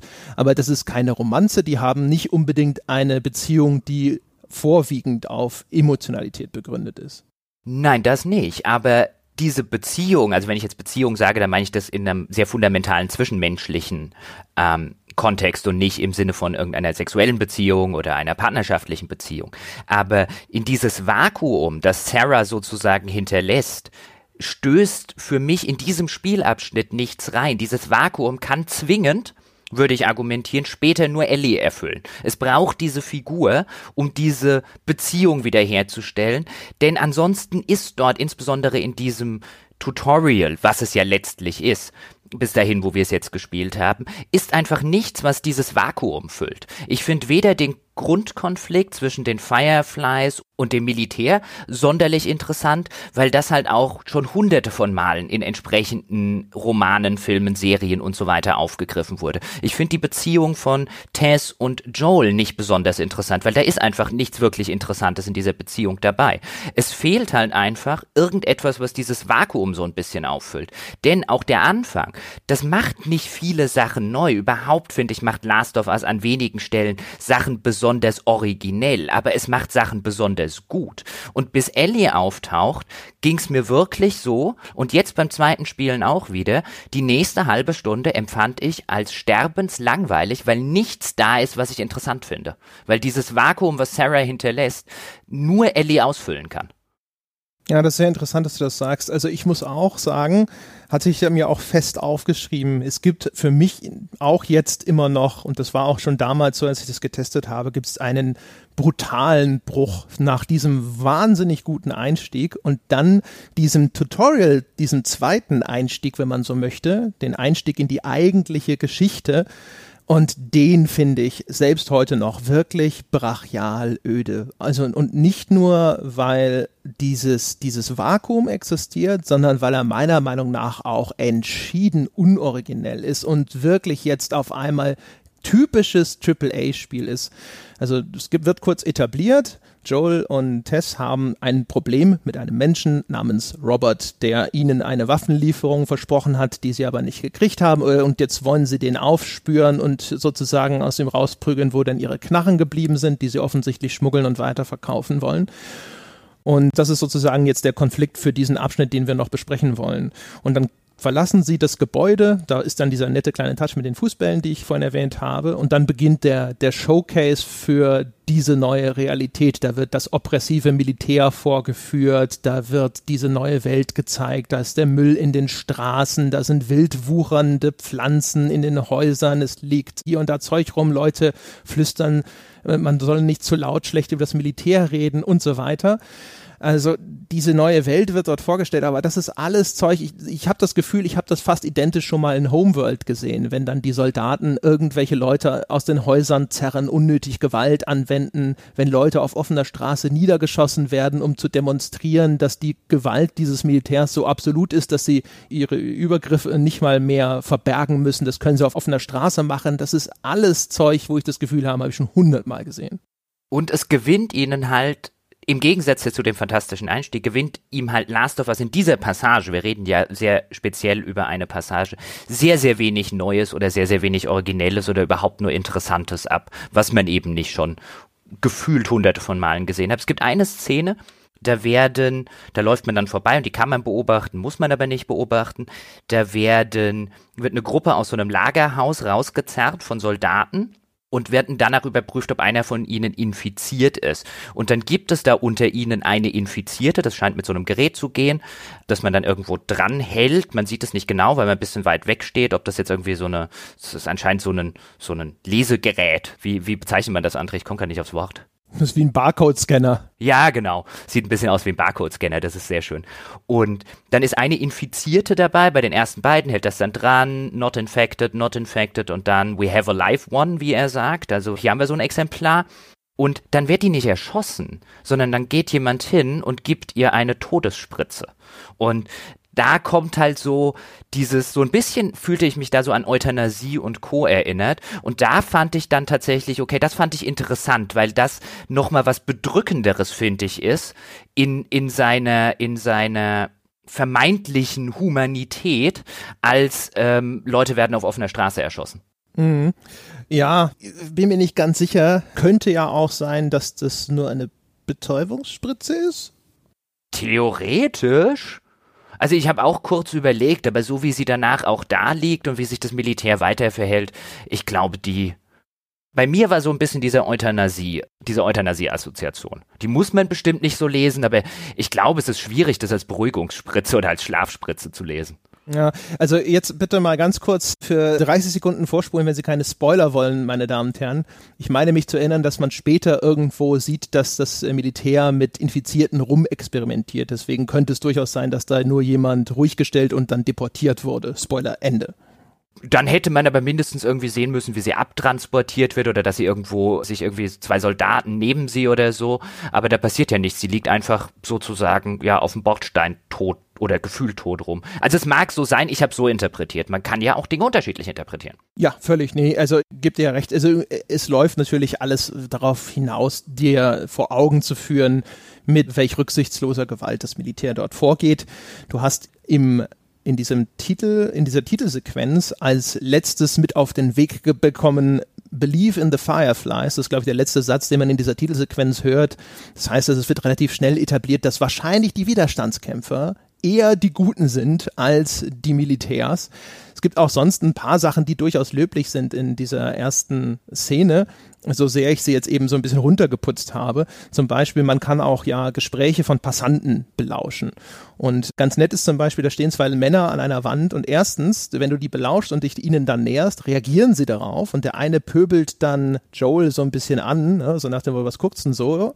Und auch da ist äh, schön gemacht, der andere, der pfeift ihn so ein bisschen zurück, so nach dem Motto, ey, weißt du nicht, wer das ist? Und entschuldigt sich gleich wieder bei Joel. Das heißt, schön gemacht, Naughty Dog selbst so eine, eine Randerscheinung zur weiteren Charakterisierung genutzt. Das heißt, für den Spieler wird gleich transportiert, offensichtlich hat Joel eine Reputation in dieser Spielwelt und ist offensichtlich eine so harte Sau, dass der Typ seinem Freund sagen muss, ey, lass den mal besser in Ruhe.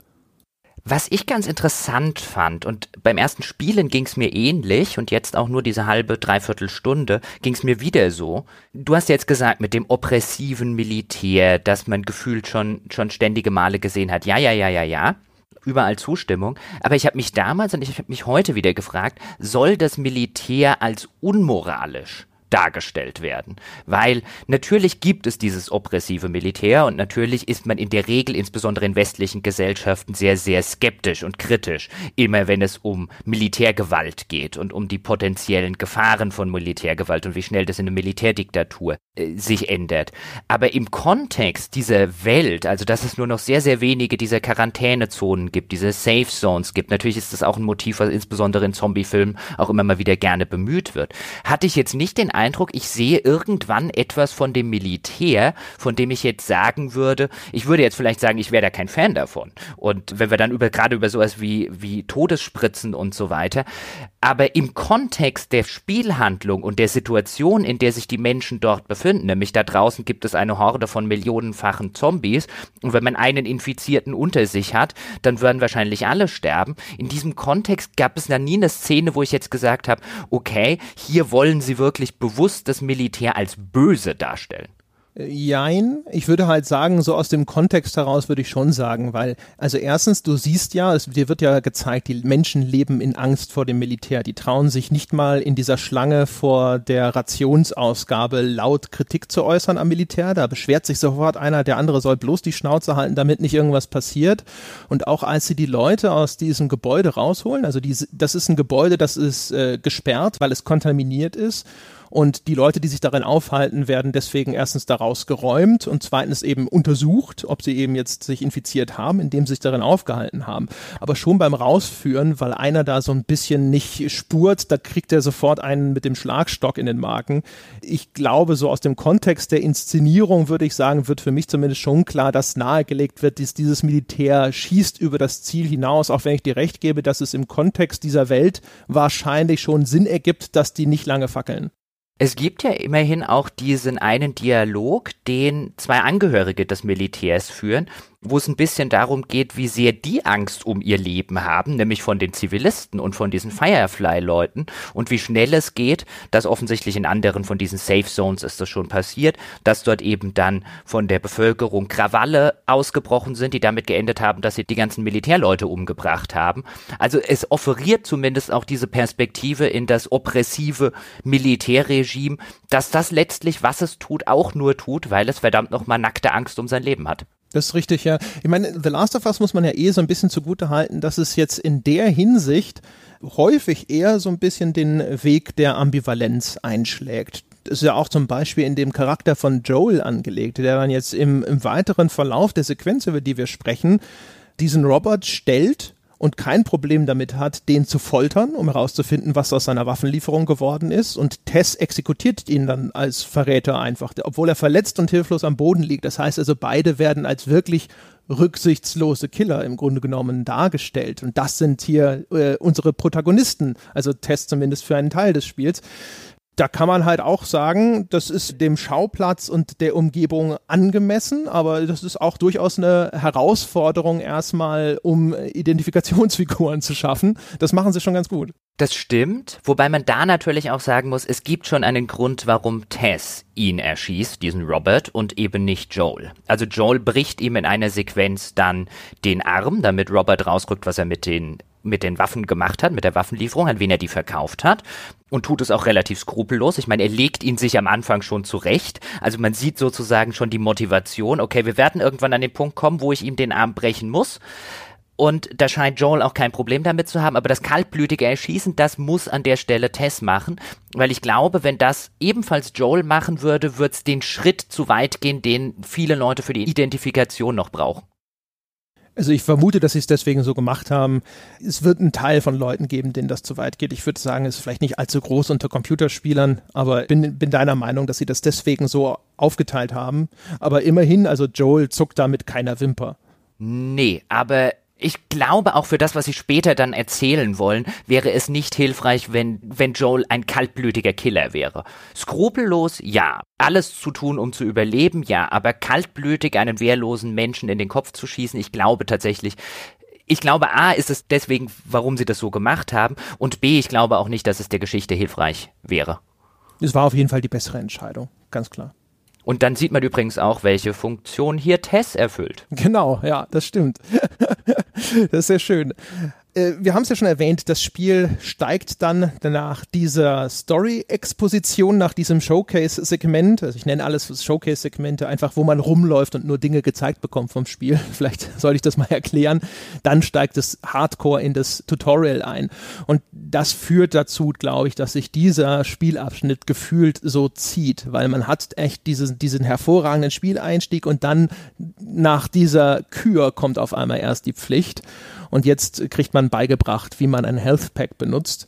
Sieht man übrigens ganz schön. Also das erste, was du beigebracht bekommst in dem Spiel, ist, wie man ein Health Pack benutzt. Das ist auch eine Aussage. Ne? Das ist jetzt nicht unbedingt so das Spiel, das halt äh, sagt, bei uns ist Waffengewalt am wichtigsten. Ich zeige dir als erstes, wie du schießt, sondern das erste, was du beigebracht kriegst, ist erstens, wie man ein Health Pack benutzt und zweitens, es zwingt dich, das Health Pack zu benutzen um dir zu zeigen, es dauert lange, bis du deine Wunde versorgt hast. Ja, das ist so ein, so ein äh, Erste-Hilfe-Kit, das du dann hast und dann verbindet sich Joel den Arm. Und es dauert eine Zeit, bis deine Energie aufgefüllt ist. Und deswegen ist es wichtig, dass du das an dieser Stelle machen musst, damit du einschätzen kannst, wie lange es dauert, so ein Health Pack zu benutzen und das nicht hinterher erst im Kampf erfährst.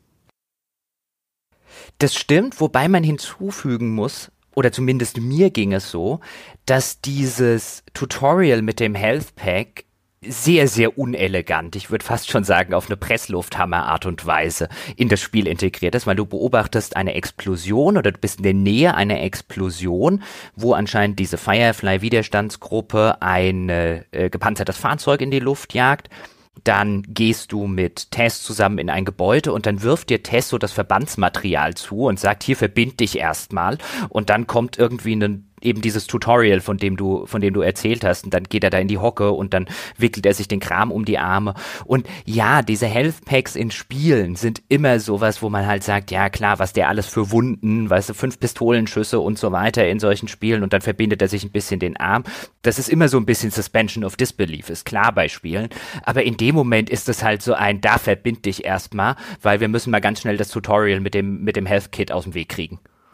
ja, ich meine, wie gesagt, es ist spielerisch notwendig, dass sie dich dazu zwingen, damit du dieses Timing kennenlernst und in, das in einem, einer sicheren Umgebung, wenn du noch nicht unter Druck stehst, aber das natürlich dadurch, dass das Spiel in dem Moment quasi einfriert und es geht erst weiter, wenn du das gemacht hast, das macht es natürlich noch eindrücklicher, dass das so, und das ist jetzt der Tutorial-Teil.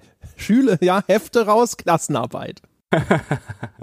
und es gibt's ja auch an der einen oder anderen Stelle danach noch. Also das Tutorial ich will nicht sagen, es ist ein schlechtes Tutorial, weil sehr viele Spiele machen es noch schlechter, als das Last of Us gemacht hat. Aber es ist halt nach diesem fantastischen erzählerischen Einstieg ist es halt ein, das will ich jetzt eigentlich nicht spielen da stößt es mir noch saurer auf als nach vielleicht eher einem mittelmäßigen Einstieg, weil ich einfach wieder an den Punkt kommen will, okay, wann geht hier wirklich die Geschichte weiter, weil das scheint ihr zu können das habt ihr fantastisch umgesetzt in diesem, in diesem Prolog. Und ja, okay, ihr müsst jetzt Spielern erklären, wie man Health Packs benutzt. Und wir müssen mal ganz kurz klären, wie man schießt. Und wir müssen auch mal ganz kurz das ganze Stealth-Gameplay erklären. Und, und, und, und, und. Also lauter Sachen, die ich in vergleichbaren Spielen, Uncharted oder so könnte man jetzt nennen, schon wirklich Dutzende von Malen gemacht habe. Das müssen wir jetzt irgendwie aus dem Weg kriegen. Wir versuchen das Ganze noch ein bisschen in die Story zu integrieren, dass es ja einen Grund gibt, diesen Robert zu finden. Und der bringt einen dann ja irgendwie zu Ellie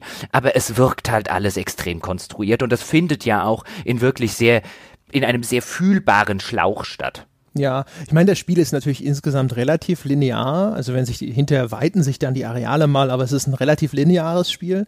Ich gebe dir aber recht, es ist natürlich so auch das alte Problem. Als erfahrener Spieler brauchst du das eigentlich nicht. Du lässt es trotzdem über dich ergehen. Es verlangsamt das Pacing. Sie haben natürlich sich außerdem entschieden, das Tutorial eben nicht in irgendeine interessante Haupthandlung zu integrieren, sondern es gibt einfach diesen Nebenstrang, dass sie jetzt irgendwie anders aus der Stadt rauskommen müssen. Das heißt, es verhindert, dass die eigentliche Geschichte überhaupt endlich in Gang kommt. Das macht es noch ein Stückchen zäher. Sie machen das hinterher nochmal, wenn du die Pistole bekommst. Auch da zwingen sie dich, dass du erstmal nachlädst, um zu sehen, wie lange das dauert, nehme ich an. Und auch das ist natürlich immer so ein bisschen holprig. Es gibt so ein, zwei Sachen, da machen sie es halbwegs elegant. Zum Beispiel, wenn du die Pistole aufnimmst, dann gibt es einen ganz kleinen Dialog zwischen Joel und Tess. Und Joel sagt so, oh, ich habe nicht mehr viel Munition. Und Tess erwidert so, hey, you gotta make every shot count. Also jeder Schuss zählt. Äh, das ist natürlich eigentlich direkt an den Spieler gerichtet hier. Das heißt, du kriegst hier gleich die Information, Munition ist eine knappe Ware in diesem Spiel und du musst dir genau überlegen und auch genau zielen, wenn du eine Waffe einsetzt. Das fand ich auch sehr, sehr schön, diese, diese, dieser kleine Dialog. Und das war so der Punkt, wo ich mir gewünscht hätte, dass das Spiel das öfters macht und dass es sich die, die Tutorial-Einblendungen schenkt. Es gibt ja manchmal halt einfach diese Tutorial-Einblendung, die jetzt kommt, was weiß ich, du hebst eine Flasche in einem von den Gegnerarealen auf und dann kommt diese Einblendung, wie du jetzt diese Flasche werfen kannst. Und wenn das Spiel das einfach häufiger, wie es an der Szene das schön tut, häufiger einfach spielerisch erklären würde, beziehungsweise erzählerisch erklären würde, nicht spielerisch erklären würde, wäre es schöner. Aber ja, es wird wahrscheinlich immer noch diese Menschen geben, denen man halt einblenden muss, drück L2 und dann kannst du abschätzen den Bogen, in den die Flasche macht und dann lass los und dann drück die andere Taste, damit er sie wirft und, und, und. Aber mein Gott, wenn mir noch ein einziges Spiel erklärt, wie ich eine Flasche zu werfen habe. Es funktioniert immer gleich. ja, ich, ich, ich würde wetten, dass das das Ergebnis von Fokusgruppentests ist, dass sie gemerkt haben, okay, die Leute benutzen hinterher das erste Mal ihr Health Pack und sagen, boah, ey, ich wusste nicht, dass ich nicht einfach eine Taste drücke und meine Gesundheit füllt sich wieder auf. Und dann haben sie gesagt, okay, wir müssen das vorher demonstrieren, damit die Leute nicht in einer Situation, wo sie schon angegriffen werden, erst feststellen, wie dieses System bei uns funktioniert ja, also da, das ist halt, glaube ich, so, das ist halt nicht für uns gemacht und da muss man sich dann immer so ein bisschen durchquälen. Gibt es ja auch noch verschiedene andere Sachen, also zum Beispiel das Aufnehmen und Platzieren von Gegenständen wird dann demonstriert. Da musst du eine Leiter irgendwo hinstellen durchaus vielleicht auch für unser eins notwendig ist, dass das Spiel dir zeigt, es gibt eine Art Kooperation mit der KI. Also zum Beispiel, dass eben du erst Tess irgendwo hochhilfst und dann hilft sie dir hoch und zieht dich hoch oder dass du ein Objekt irgendwo hinstellen kannst und dann dein KI-Partner Tess nimmt diese Planke, die du ihr zum Beispiel hinstellst, zieht die hoch und überwindet damit so einen Abgrund. Das ist vielleicht was, wo auch erfahrene Spieler jetzt nicht von, von sich aus ausgehen, dass die KI so eng mit ihnen zusammenarbeitet. Viel schlimmer finde ich übrigens, dass es dann später auf einmal dich darauf aufmerksam macht, dass es ja auch noch ein Menü gibt, in dem lauter so Tutorial-Erklärungen abrufbar sind. Und zu dem Zeitpunkt, wo es das tut, sind da schon fünf, sechs ungelesene von diesen durchschaltbaren Tutorial-Texten drin die dir dann halt sagen, so hier ist das Stealth-System erklärt, hier ist dieses erklärt nochmal. Das hast du zwar im Spiel schon gezeigt bekommen, aber das, das ist für mich so ein Moment, wo ich mir denke, so, es sieht aus, als ob ich das jetzt lesen sollte. Aber Gott, habe ich jetzt keinen Bock, das durchzuklicken. ich hatte bei diesem ganzen Teil, und ich glaube, der geht so weit, bis man dann tatsächlich zum ersten Mal auf Ellie trifft und sie endlich ihre Geschichte weitererzählen können.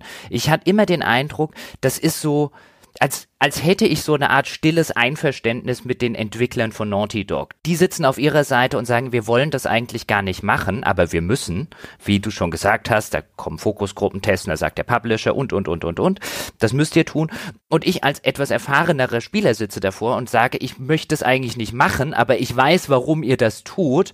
Und jetzt lässt es so jeder so ein bisschen über sich ergehen und keiner opfert aber mehr Zeit und Mühe, als er in irgendeiner Form muss. Weil in diesem Abschnitt merkt man, finde ich, auch von Entwicklerseite, dass dort eben nicht das reingeflossen ist, was ins restliche Spiel reingeflossen ist, was insofern natürlich ein bisschen befremdlich ist, weil das deine erste Begegnung mit der eigentlichen Gameplay-Mechanik des Spiels ist. Aber auch was das Leveldesign zum Beispiel angeht, man bewegt sich durch sehr, sehr langweilige Level. Dann gibt es zum Beispiel die Lagerhalle, die man jetzt schon in sieben Millionen Spielen gesehen hat. Also auch dieser Tutorial-Abschnitt, der hätte ja durchaus in interessanteren Arealen spielen können. Da hätte man sich ja mehr Mühe beim Level-Design geben können, aber da merkt man, finde ich, auch schon ein bisschen, auf den Abschnitt hatte auch Naughty doch keine Lust. ja, also das hat schon was natürlich von bringen wir es hinter uns. Wir wissen alle, was wir hier tun. Es gibt natürlich so ein paar Sachen.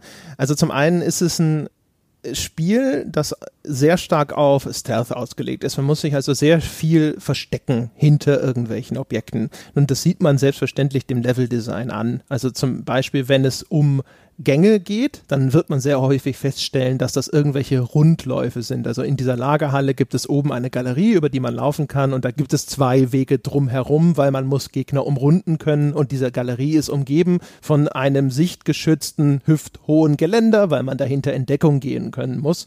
Und natürlich sieht man auch sonst so ein bisschen, da sind Objekte platziert, strategisch, das sind Punkte, in denen Joel Schutz suchen kann, während er sich Stückchen für Stückchen an einen Gegner heranpirscht herrscht. Das bleibt auch im weiteren Spiel so und für diese Art von Spiellayout sind natürlich solche Sachen wie Lagerhallen ideal und das benutzt das Spiel auch später weiter nochmal hier und da, weil da kann halt einfach viel Gerümpel rumstehen und das sieht einigermaßen organisch aus und nicht so herbeigezwungen.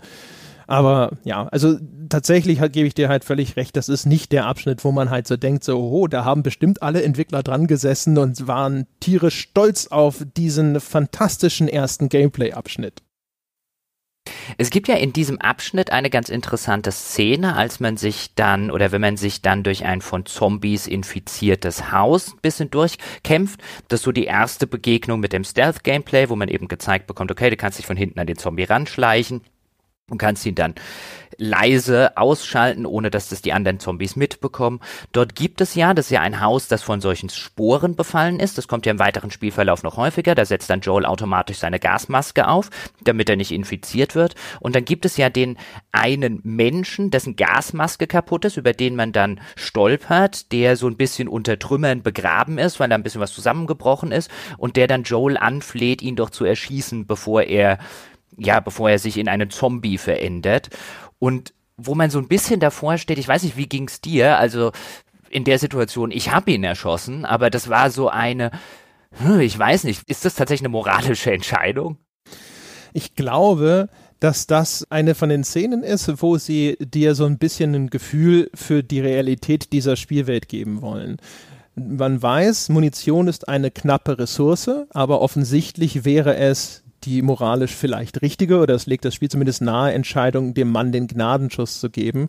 Und es zeigt dir so ein bisschen, vor welche Art von Entscheidungen man in dieser Welt gestellt wird. Genauso später, da beobachtet man, wie zwei Überlebende von Infizierten angegriffen und am Boden sozusagen so, ja, zerfleischt werden, aber die schreien noch. Da könnte man sich auch entscheiden, auf die Zombies zu schießen, in der Hoffnung, die vielleicht noch zu retten. Das geht, glaube ich, in keinem Falle. Oder man tut das, was eigentlich richtig ist, also auch spielmechanisch richtig ist und konsequent sozusagen auch richtig in dieser Welt wäre, nämlich ressourcenschonender ist es zu sagen, super, die sind abgelenkt und schleicht sich einfach von dannen. Das ist ein guter Punkt. Soweit habe ich zumindest bei dem bei dem Mann, der dich dann darum bittet, ihn zu erschießen, gar nicht gedacht, was allerdings auch daran liegen könnte, dass ich, wenn ich mich recht entsinne, einfach genug Munition hatte. Vielleicht hätte mich da das Spiel dann einfach in die Situation stellen müssen, dass ich nur noch eine oder zwei Kugeln habe und mir dann gedacht hätte, warte mal, wenn hinter der nächsten Ecke drei Zombies sind, haben wir ein Problem. Ja, das kann gut sein. Also es ist jetzt nicht super eindeutig. Du kriegst, glaube ich, von Haus aus ja vier Kugeln. Also du hast so oder so nicht viele Kugeln. Ist auch so eine Situation, wo ich ehrlich gesagt umgekehrt vielleicht auch wieder zu sehr aus Spielersicht denke als, also als Mensch in dieser Situation ist dir wahrscheinlich jede Kugel heilig und aus Spielersicht ist das so ein, naja, ob drei oder vier, who cares, ne? Und außerdem, ich habe ja das Zutrauen, der Spieldesigner wird schon dafür sorgen, dass ich selbst mit null Kugeln weiterkomme. Das heißt, die Entscheidung ist lange nicht so schwierig, wie sie für denjenigen in der Situation wäre. Das ist richtig. Dann Gibt es am Abschluss dieser Sequenz, über die wir jetzt reden wollen, also wir haben ja gesagt, wir machen echt den Cut-off, wenn man dann endlich Robert gestellt hat und dann kommt es zu einer längeren Zwischensequenz, die haben wir ja vorher schon ein bisschen erzählt, an deren Ende man dann sozusagen einen Auftrag für die Fireflies annimmt und der Auftrag für die Fireflies besteht ja darin, Ellie aus der Stadt rauszubringen und während man dann rausfindet, was die Fireflies eigentlich da mit Ellie zu tun haben und so weiter und so fort. Da haben wir dann aufgehört. Aber dann gibt es ja diese Szene, es gibt so zwei, drei Kampfareale vorher und Stealth-Areale, wo man gegen die Schergen von Robert antritt und wo einem das Spiel so ein bisschen näher bringt. In dem ersten Areal geht es mehr ums Schießen, im zweiten Areal so ein bisschen mehr ums Schleichen und im dritten dann um eine Kombination von beidem. Da kann man sich dann aussuchen, geht man schleichend vor, schleicht man sich an den Gegnern vorbei, schaltet man sie reihenweise lautlos aus, geht man ballernd dadurch. Da merkt man dann so richtig, okay, ein Abschnitt dafür, ein Abschnitt dafür und am Schluss ein Abschnitt, in dem wir dich jetzt entlassen und sagen, probier mal aus, was du gerade gelernt gelernt hast. Aber dann gibt es diese Sequenz, dann stellt man Robert und dann flieht er. Und dann soll man ihm, glaube ich, hinterherlaufen. Und das ist so eine Sequenz, da würde ich jetzt weniger den Spieldesign nennen, kolossal, also den konkreten, einen kolossalen Strick draus drehen. Aber das ist, ich hasse solche Fluchtsequenzen in solchen Spielen, wenn die nicht sehr, sehr linear sind, weil mir es dann häufig dabei geht, aber daneben ist noch ein Raum, den will ich erst noch erkunden, da könnte ja was drin sein. ja, das stimmt schon. Also, wo ich dir kurz noch zustimmen will, ist so ein bisschen, also diese Hinführungen, die machen das klassische Modell eigentlich relativ gut.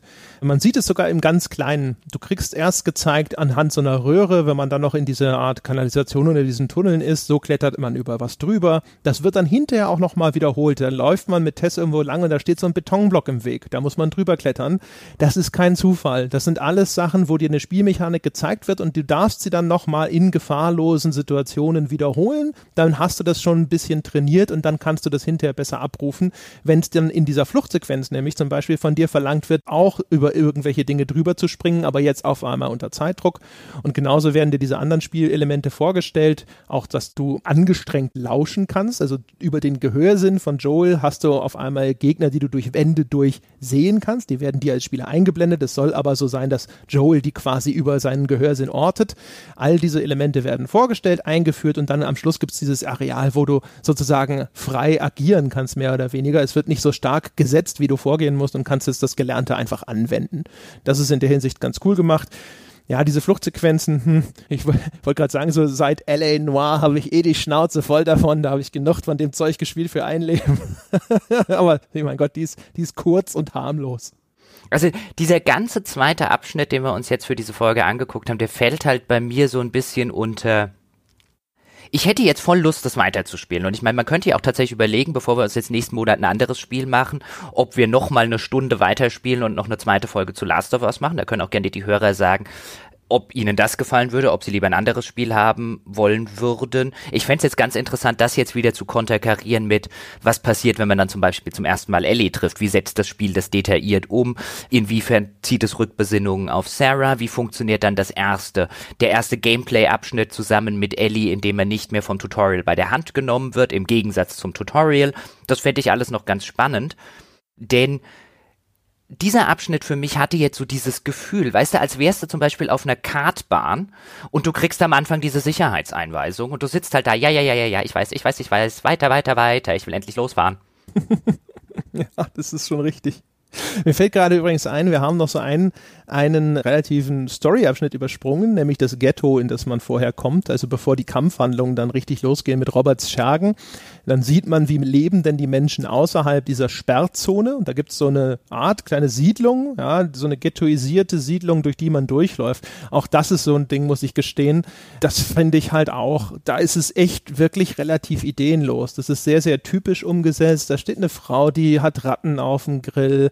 Selbstverständlich sind dort die Zeitvertreibe, Glücksspiel. Man kann da, das ist so, so, so eine Art Türsteher und dahinter sieht man Leute an einem Pokertisch. Allgegenwärtig liegen Spielkarten und Chips irgendwo in der Gegend rum. Und es gibt eine Schlägerei, auf die Leute offensichtlich gewettet haben. Und es gibt anscheinend Hundekämpfe. Das heißt also lauter entweder rundheraus illegale Unterhaltungsformen wie die Hundekämpfe oder normalerweise stark reglementierte Unterhaltungsformen wie Glücksspiel und Kämpfe, die finden in diesem Ghetto statt.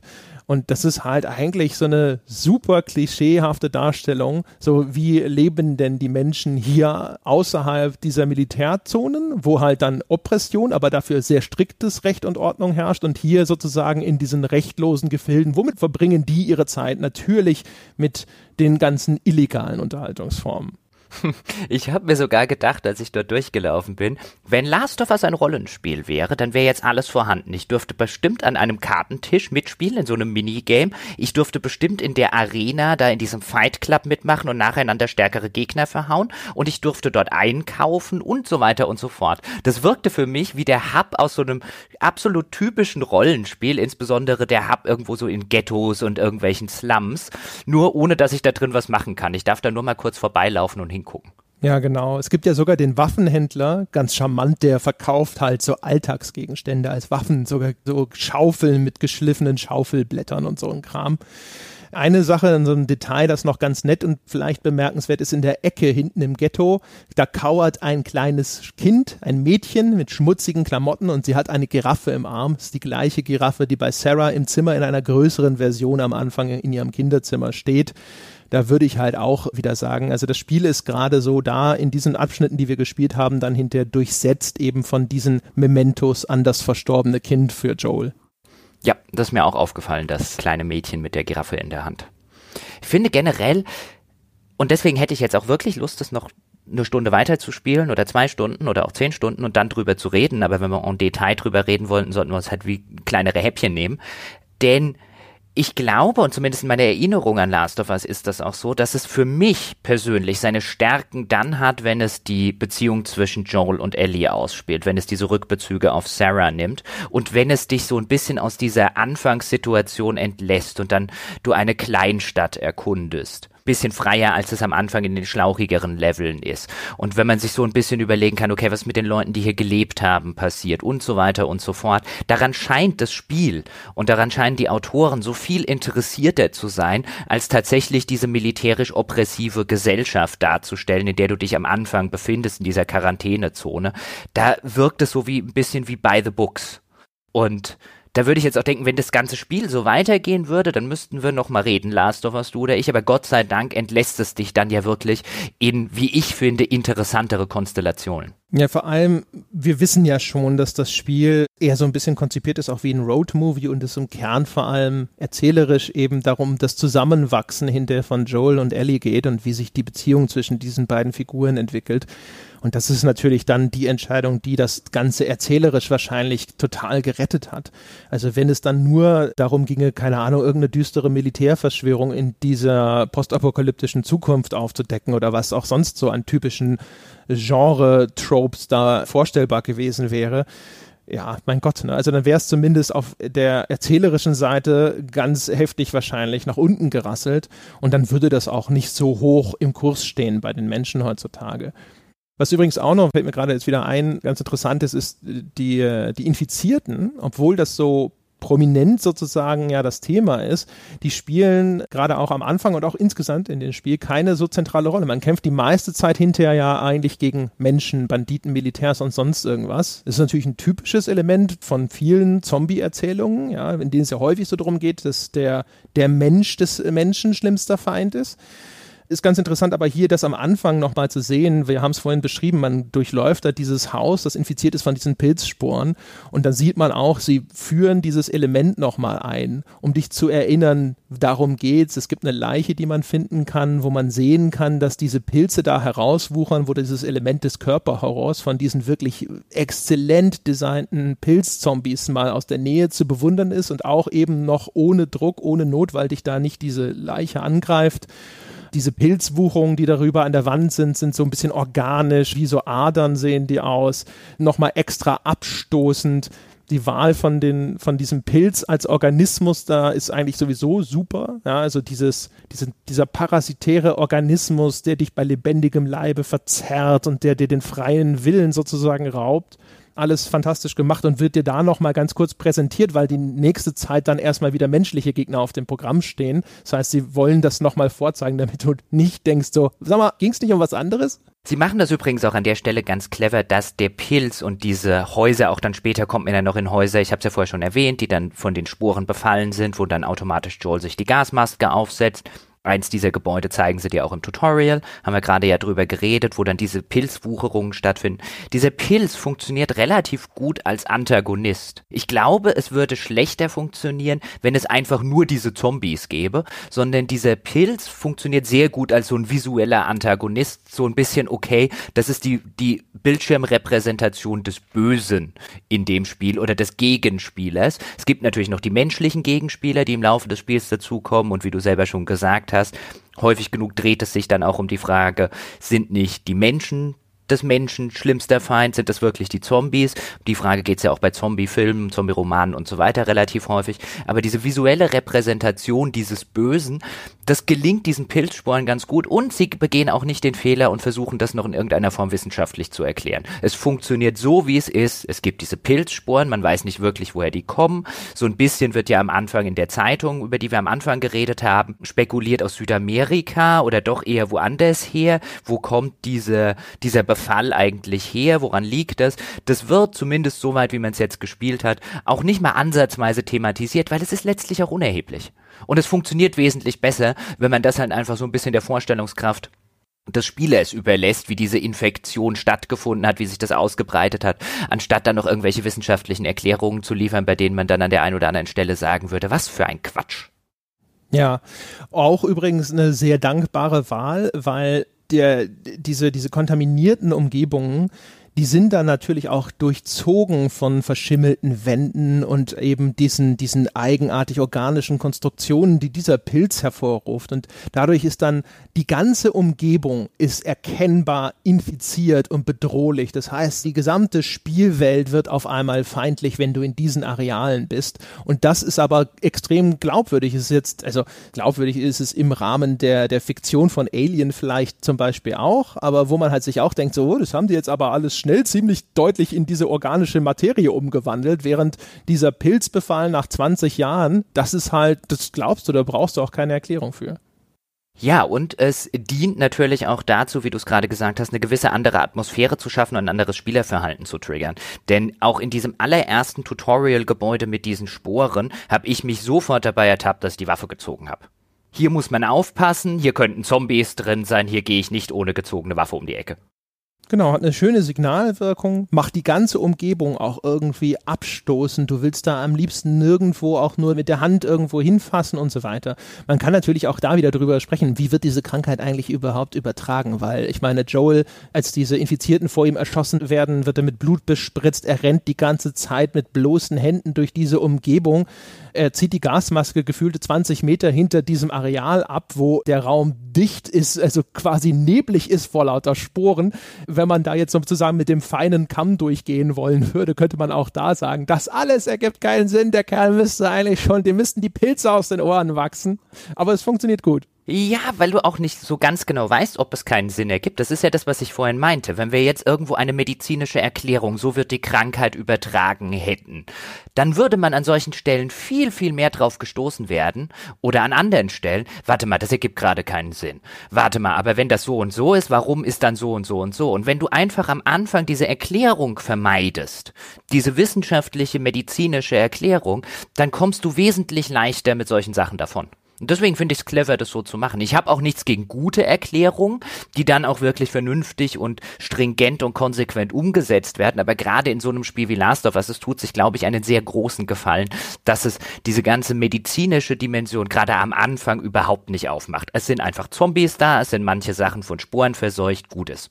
Ja, sicher. So hattet ihr das nicht auch mal bei Walkthrough, die Empfehlung, es lieber einfach offen zu lassen? Ja, lass den, den Zuschauer die Lücken füllen, weil deine wissenschaftliche Erklärung wird wahrscheinlich scheiße sein? Ja, das hatten wir. Das war aber eine relativ, also ich sag mal, Wolfgang hat das damals ja gesagt und das war eine halbwegs kontroverse These, was jetzt die Reaktion im Forum angegangen ist, weil dann einige gesagt haben, nee, nee, ich mag solche Erklärungen und ich will gerne wissen, warum passiert, was passiert da gibt es ja auch unterschiedliche Ansätze, also zum Beispiel auch in der, in der Science-Fiction-Literatur. Es gibt ja die Hard Sci-Fi, die wirklich alles erklären will und äh, woher kommt der Warp-Antrieb und so weiter. Und dann gibt es eher die Soft Sci-Fi, die halt mehr oder weniger sagt, hier es geht um die Geschichte und es geht um die Figuren und der interessiert auch den Autor eher weniger, warum das Ganze jetzt technisch funktioniert. Ich persönlich bin auch eher auf der Seite derjenigen, die sagen, lass die Erklärung weg, es sei denn, du hast eine geile wenn du eine geile Erklärung hast, die auch noch in sich cool ist. Also zum Beispiel Mass Effect macht sehr, sehr viel mit Elementen jetzt zumindest aus der Hard Sci-Fi. Ich würde jetzt Mass Effect nicht als Hard Sci-Fi bezeichnen, aber die geben sich sehr viel Mühe, Dinge zu erklären und teilweise machen sie das sehr gut, weswegen das ganze Universum gut funktioniert. Aber man läuft halt schnell Gefahr, dass man es schlecht macht und dann fällt das komplette Fundament in sich zusammen. Ja, also in dem Falle zumindest überhaupt nicht vermisst. Von daher auch da wieder wahrscheinlich einfach die, die eindeutig bestmögliche Entscheidung, weil, wie gesagt, es fällt mir nicht negativ auf und die Wahrscheinlichkeit, dass es jetzt mein Spielerleben erheblich verbessert hätte, wenn sie mir jetzt eine logische Erklärung für alles angeboten hätten, eher unwahrscheinlich. André, ich würde sagen, wir sind deutlich über der anderthalb Stunden Marke oder wir nähern uns der anderthalb Stunden Marke, so rumgesprochen. Haben wir noch irgendwie eine Szene, die wir sehr konkret besprechen müssten? Ich glaube, wir haben jetzt wirklich, ich nehme an, was wir jetzt gespielt haben und jeder von uns dürfte so eine Stunde damit zugebracht haben oder sogar mehr als das, wenn er es zweimal gespielt hat, um es nochmal genauer anzugucken, wie ich an der einen oder anderen Stelle. Dann haben wir jetzt sehr ausführlich, glaube ich, über 30 Minuten Spiel geredet. ja, das haben wir wahrscheinlich getan. Gut, wir haben natürlich jetzt noch nie wahnsinnig viel zum Gameplay gesagt, aber tatsächlich würde ich auch sagen, also wenn da draußen Bedarf besteht, wenn die Leute sagen, ja, macht einfach weiter, ja, hier sozusagen mit der Lupe durch Last of Us zu gehen, dann können wir das einfach fortsetzen.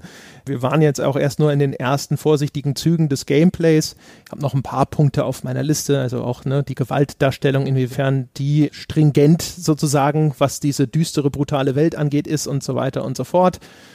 Wir haben nicht erwähnt übrigens, wie klischeehaft das Symbol der zerstörten zerfledderten amerikanischen Flagge eingesetzt wird. Ganz am Anfang. Das Nee, nee, nee, nee, nee, nee, das habe ich einfach, ich habe ich einfach wieder aus meinem Gedächtnis getilgt. Das ist aber tatsächlich so, ähm, wenn man dann in diesen zweiten Spielabschnitt eben reinkommt nach den Credits und dann gibt's so eine kleine Kamerafahrt, die dich dann ja, die dir dann so ein bisschen zeigt, wie das in dieser Quarantänezone aussieht und dann fliegt ja diese oder weht da diese zerfledderte amerikanische Flagge rum und dann habe ich mir gedacht, nee, nee, nee, nee, nee, das, das, den Holzhammer-Moment, den unterschlagen wir jetzt einfach. Der Einstieg war so gut, nee, nee, nee, das mache ich mir jetzt nicht mit so einer, mit so einer Bildsprache, die ich würde ihn nicht mal mehr klischeehaft nennen. Das hat Klischee transzendiert. also wirklich, also jeder Film, der irgendwie so den, den Niedergang der Nation, der Zivilisation, den Zusammenbruch des amerikanischen Traumes oder irgendwas in diese Richtung symbolisieren wollte, hat die kaputte, angebrannte, lustlos herunterhängende amerikanische Flagge schon benutzt. Aber auch das so, das steht so groß auf meiner Liste, warum mir eben dieser Showcase-Teil da ehrlich gesagt überhaupt nichts gegeben hat. Aber ansonsten, ich habe nur noch ganz viel Kleinkram, der mir nicht so am Herzen liegt auf meiner Liste, dann wären wir soweit durch, wenn du nicht noch was hast. Nö, meine Liste ist relativ abgearbeitet und mein Interesse wäre jetzt tatsächlich die erste Begegnung mit Ellie. Da freue ich mich drauf, wenn ich die spielen kann. Aber wir sollten wirklich die Frage stellen, soll ich warten, bis wir eine zweite Folge von diesem Format mit Last of Us machen oder würde es euch lieber gefallen, wenn wir uns das nächste Spiel anschauen und die nächste erste halbe Stunde analysieren. Es gäbe sehr, sehr viele Spiele, bei denen man das schön machen kann. Von erzählerischen Sachen, wie jetzt zum Beispiel so einen Bioshock, bis hin zu sehr spielmechanischen Sachen. Ich habe zum Beispiel Zelda, A Link to the Past auf meiner Liste.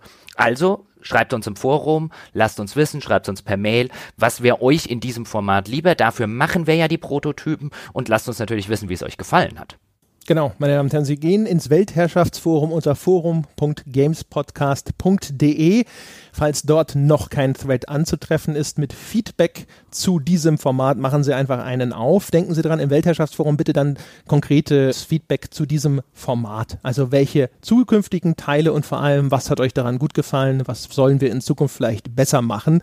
Und wenn es um inhaltliche Diskussionen geht, wenn ihr sagt so, hey, diesen oder jenen Aspekt habe ich noch bemerkt und das, oder ich möchte irgendwelche Dinge, über die wir hier gesprochen haben, mit anderen Menschen nochmal weiter diskutieren, Dafür einen separaten Thread im Stammtischforum. Wie gesagt, forum.gamespodcast.de. Meine Damen und Herren, das war die erste Folge von, keine Ahnung, wie es heißen wird. Ja, das war auf jeden Fall The Last of Us im Detail durchgegangen. Ungefähr die ersten 30, 45 Minuten. Ich hoffe, es hat euch gefallen. Ich hoffe, euch gefällt auch diese Formatidee. Uns hat es, glaube ich, sehr viel Spaß gemacht. Und ähm, wir freuen uns auf euer Feedback. Diese Folge ist ja frei für alle und deswegen auch der Hinweis, hey, wir haben noch viel mehr coolen Shit hinter der Patreon Paywall. Also falls ihr 5 Dollar übrig habt und locker machen möchtet, warten tonnenweise coole Bonusinhalte auf euch und auch die zukünftigen Folgen dieses Formats. Meine Damen und Herren, vielen Dank fürs Zuhören. Bis zum nächsten Mal.